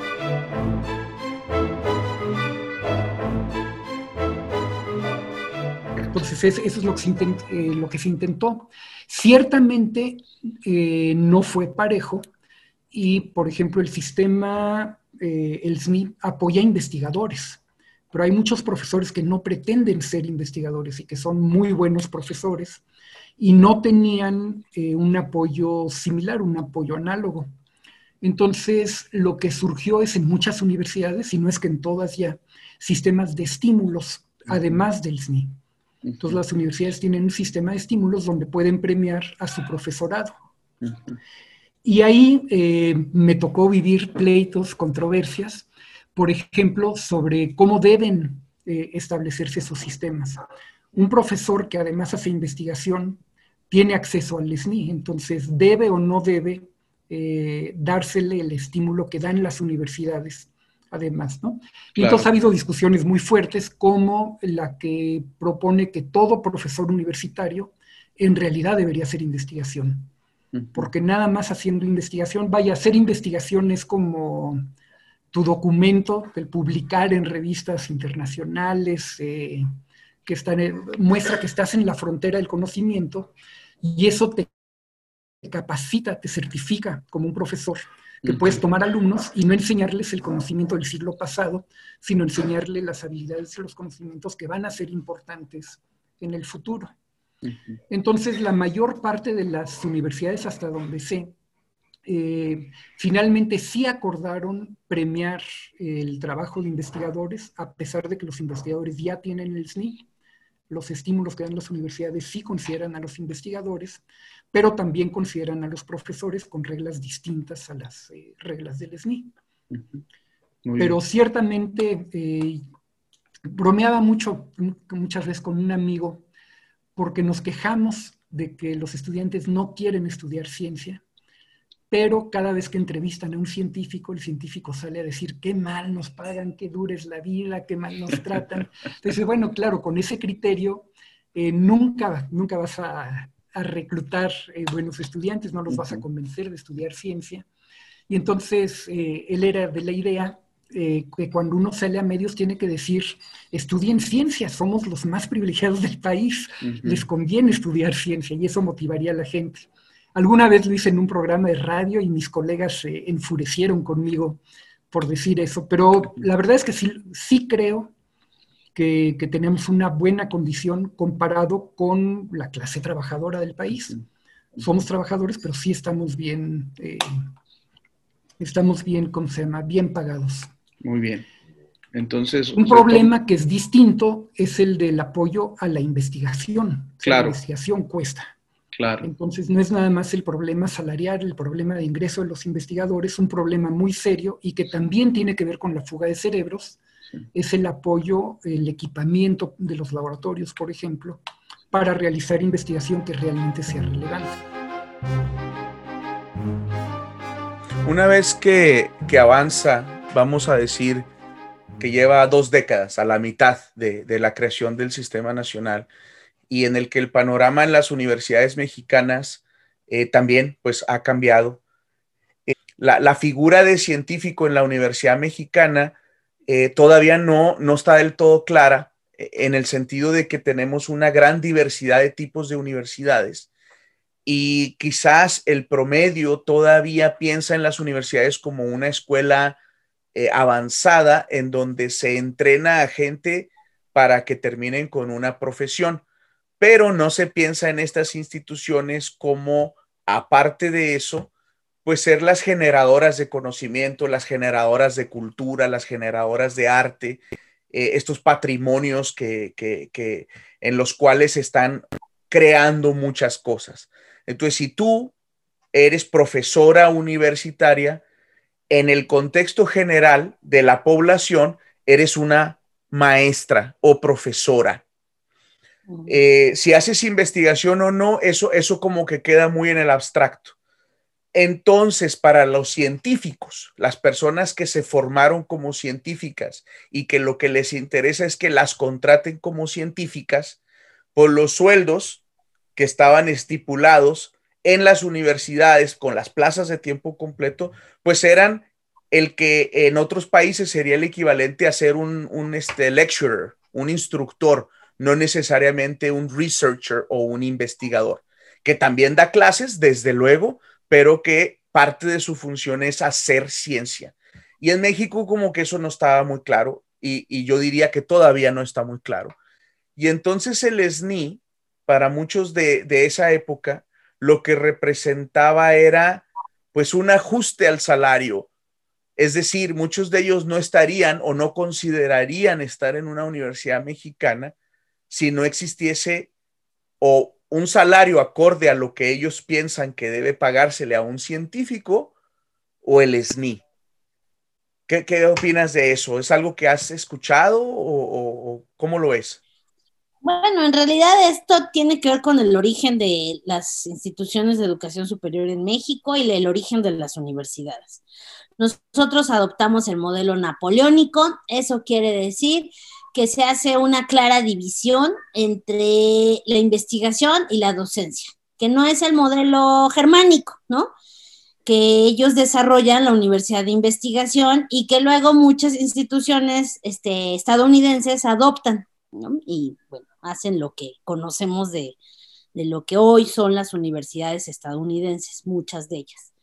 Entonces, nuestro modelo napoleónico nos, nos lleva mucho a fragmentar y hacer esta división entre un investigador y un docente. Entonces, los investigadores están en un lado, los docentes en otro. Y creo que sí, eso se ve reflejado claramente en, en, el SNI y yo creo que muchos investigadores sí sintieron que por fin, les, al pertenecer al SNI, estaban formando parte de, de este grupo cuyo principal objetivo es crear conocimiento. Ahora, el, cuando dices que México adopta un esquema napoleónico y, por ejemplo, Estados Unidos más bien el germánico, habría que mencionar que, hay, un, hay un continuo, ¿no? Es decir, eh, en Estados Unidos también hay instituciones que se enfocan única y exclusivamente a la docencia. Quizás el problema acá en México es de que eh, también existe un continuo, pero, pero como sin mucha claridad. Muchas universidades se les exige ciertas cosas o, no y se les paga de, la misma manera a todas, todas las ponen dentro de una misma eh, clasificación. Pero lo que, lo que creo que es verdad, sobre todo ya hablando en términos de tiempos recientes, eh, habría, yo he escuchado el comentario por muchos colegas jóvenes de que si no hubiera SNI, difícilmente estarían, estarían en México o hubiesen regresado, en el caso de los que pudieron haber estado afuera haciendo algún postdoc o incluso sus estudios. Eh, eh, eh, eso, es, eso es algo interesante. Es interesante porque, por ejemplo, yo lo entiendo, yo que estoy en el ambiente científico, que veo cómo tratan a los científicos en otros países, cómo creo que se deberían de tratar a las personas que nos dedicamos a la ciencia en nuestro país.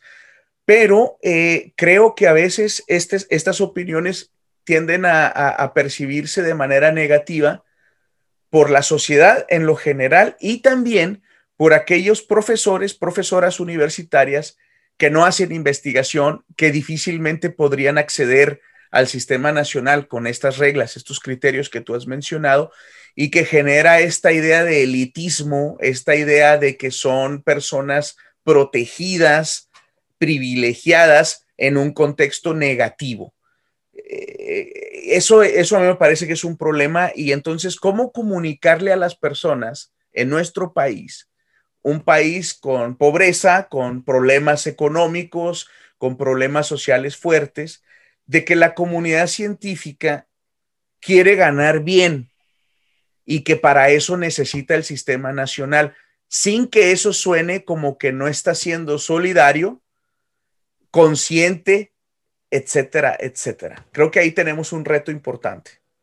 Sí, yo creo que ese reto y, yo me parece que con este gobierno se ha acrecentado, ¿no? Claramente con un discurso donde se habla de los privilegios, de los investigadores desconectados de la realidad, de los investigadores que han gozado de las mejores condiciones, cuando, como bien sabes, si lo comparas con otros países, pues sabrás que eh, se ha trabajado en la precariedad durante décadas, ¿no?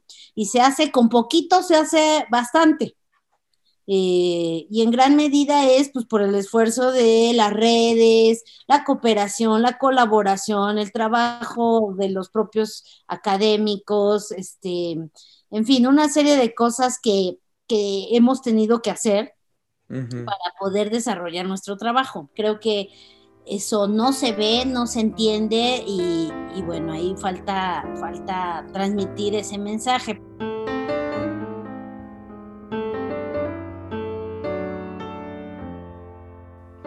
Pues bueno, Luis, algo que quieras agregar. Eh, eh, yo con esto tengo más que lo que necesito para, para poner algunas frases tuyas completamente fuera de contexto, como debe de ser.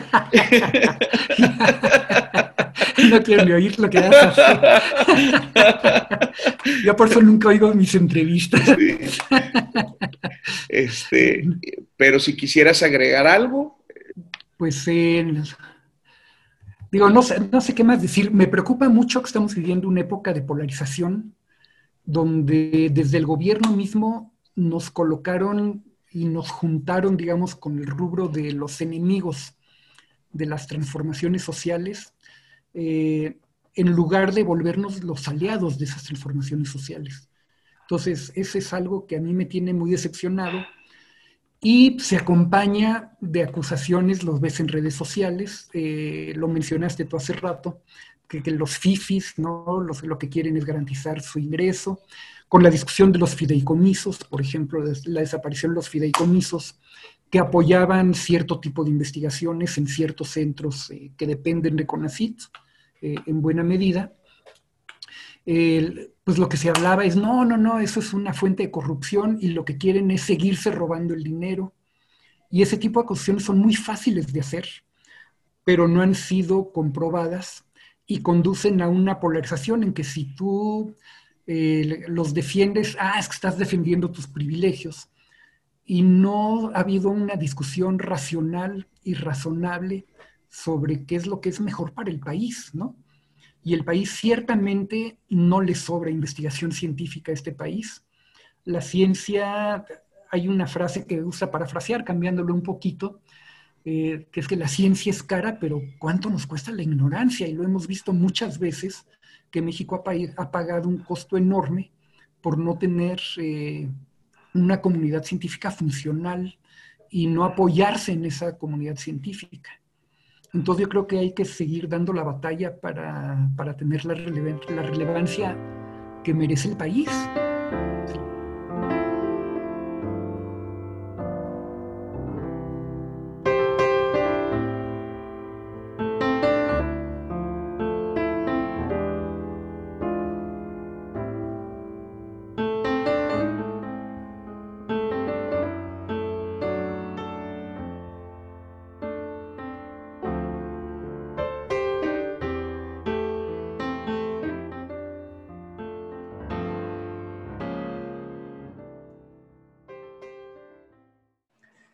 Como saben, en este espacio queremos hablar de ciencia, lo que en realidad nos permite hablar de cualquier cosa. Si tienen comentarios, quejas, sugerencias, peticiones, pueden contactarme a través del blog de Hablemos de Ciencia. Eh, la dirección es fefino.com o envía un mensaje de correo electrónico a fefo.aranda.gmail.com.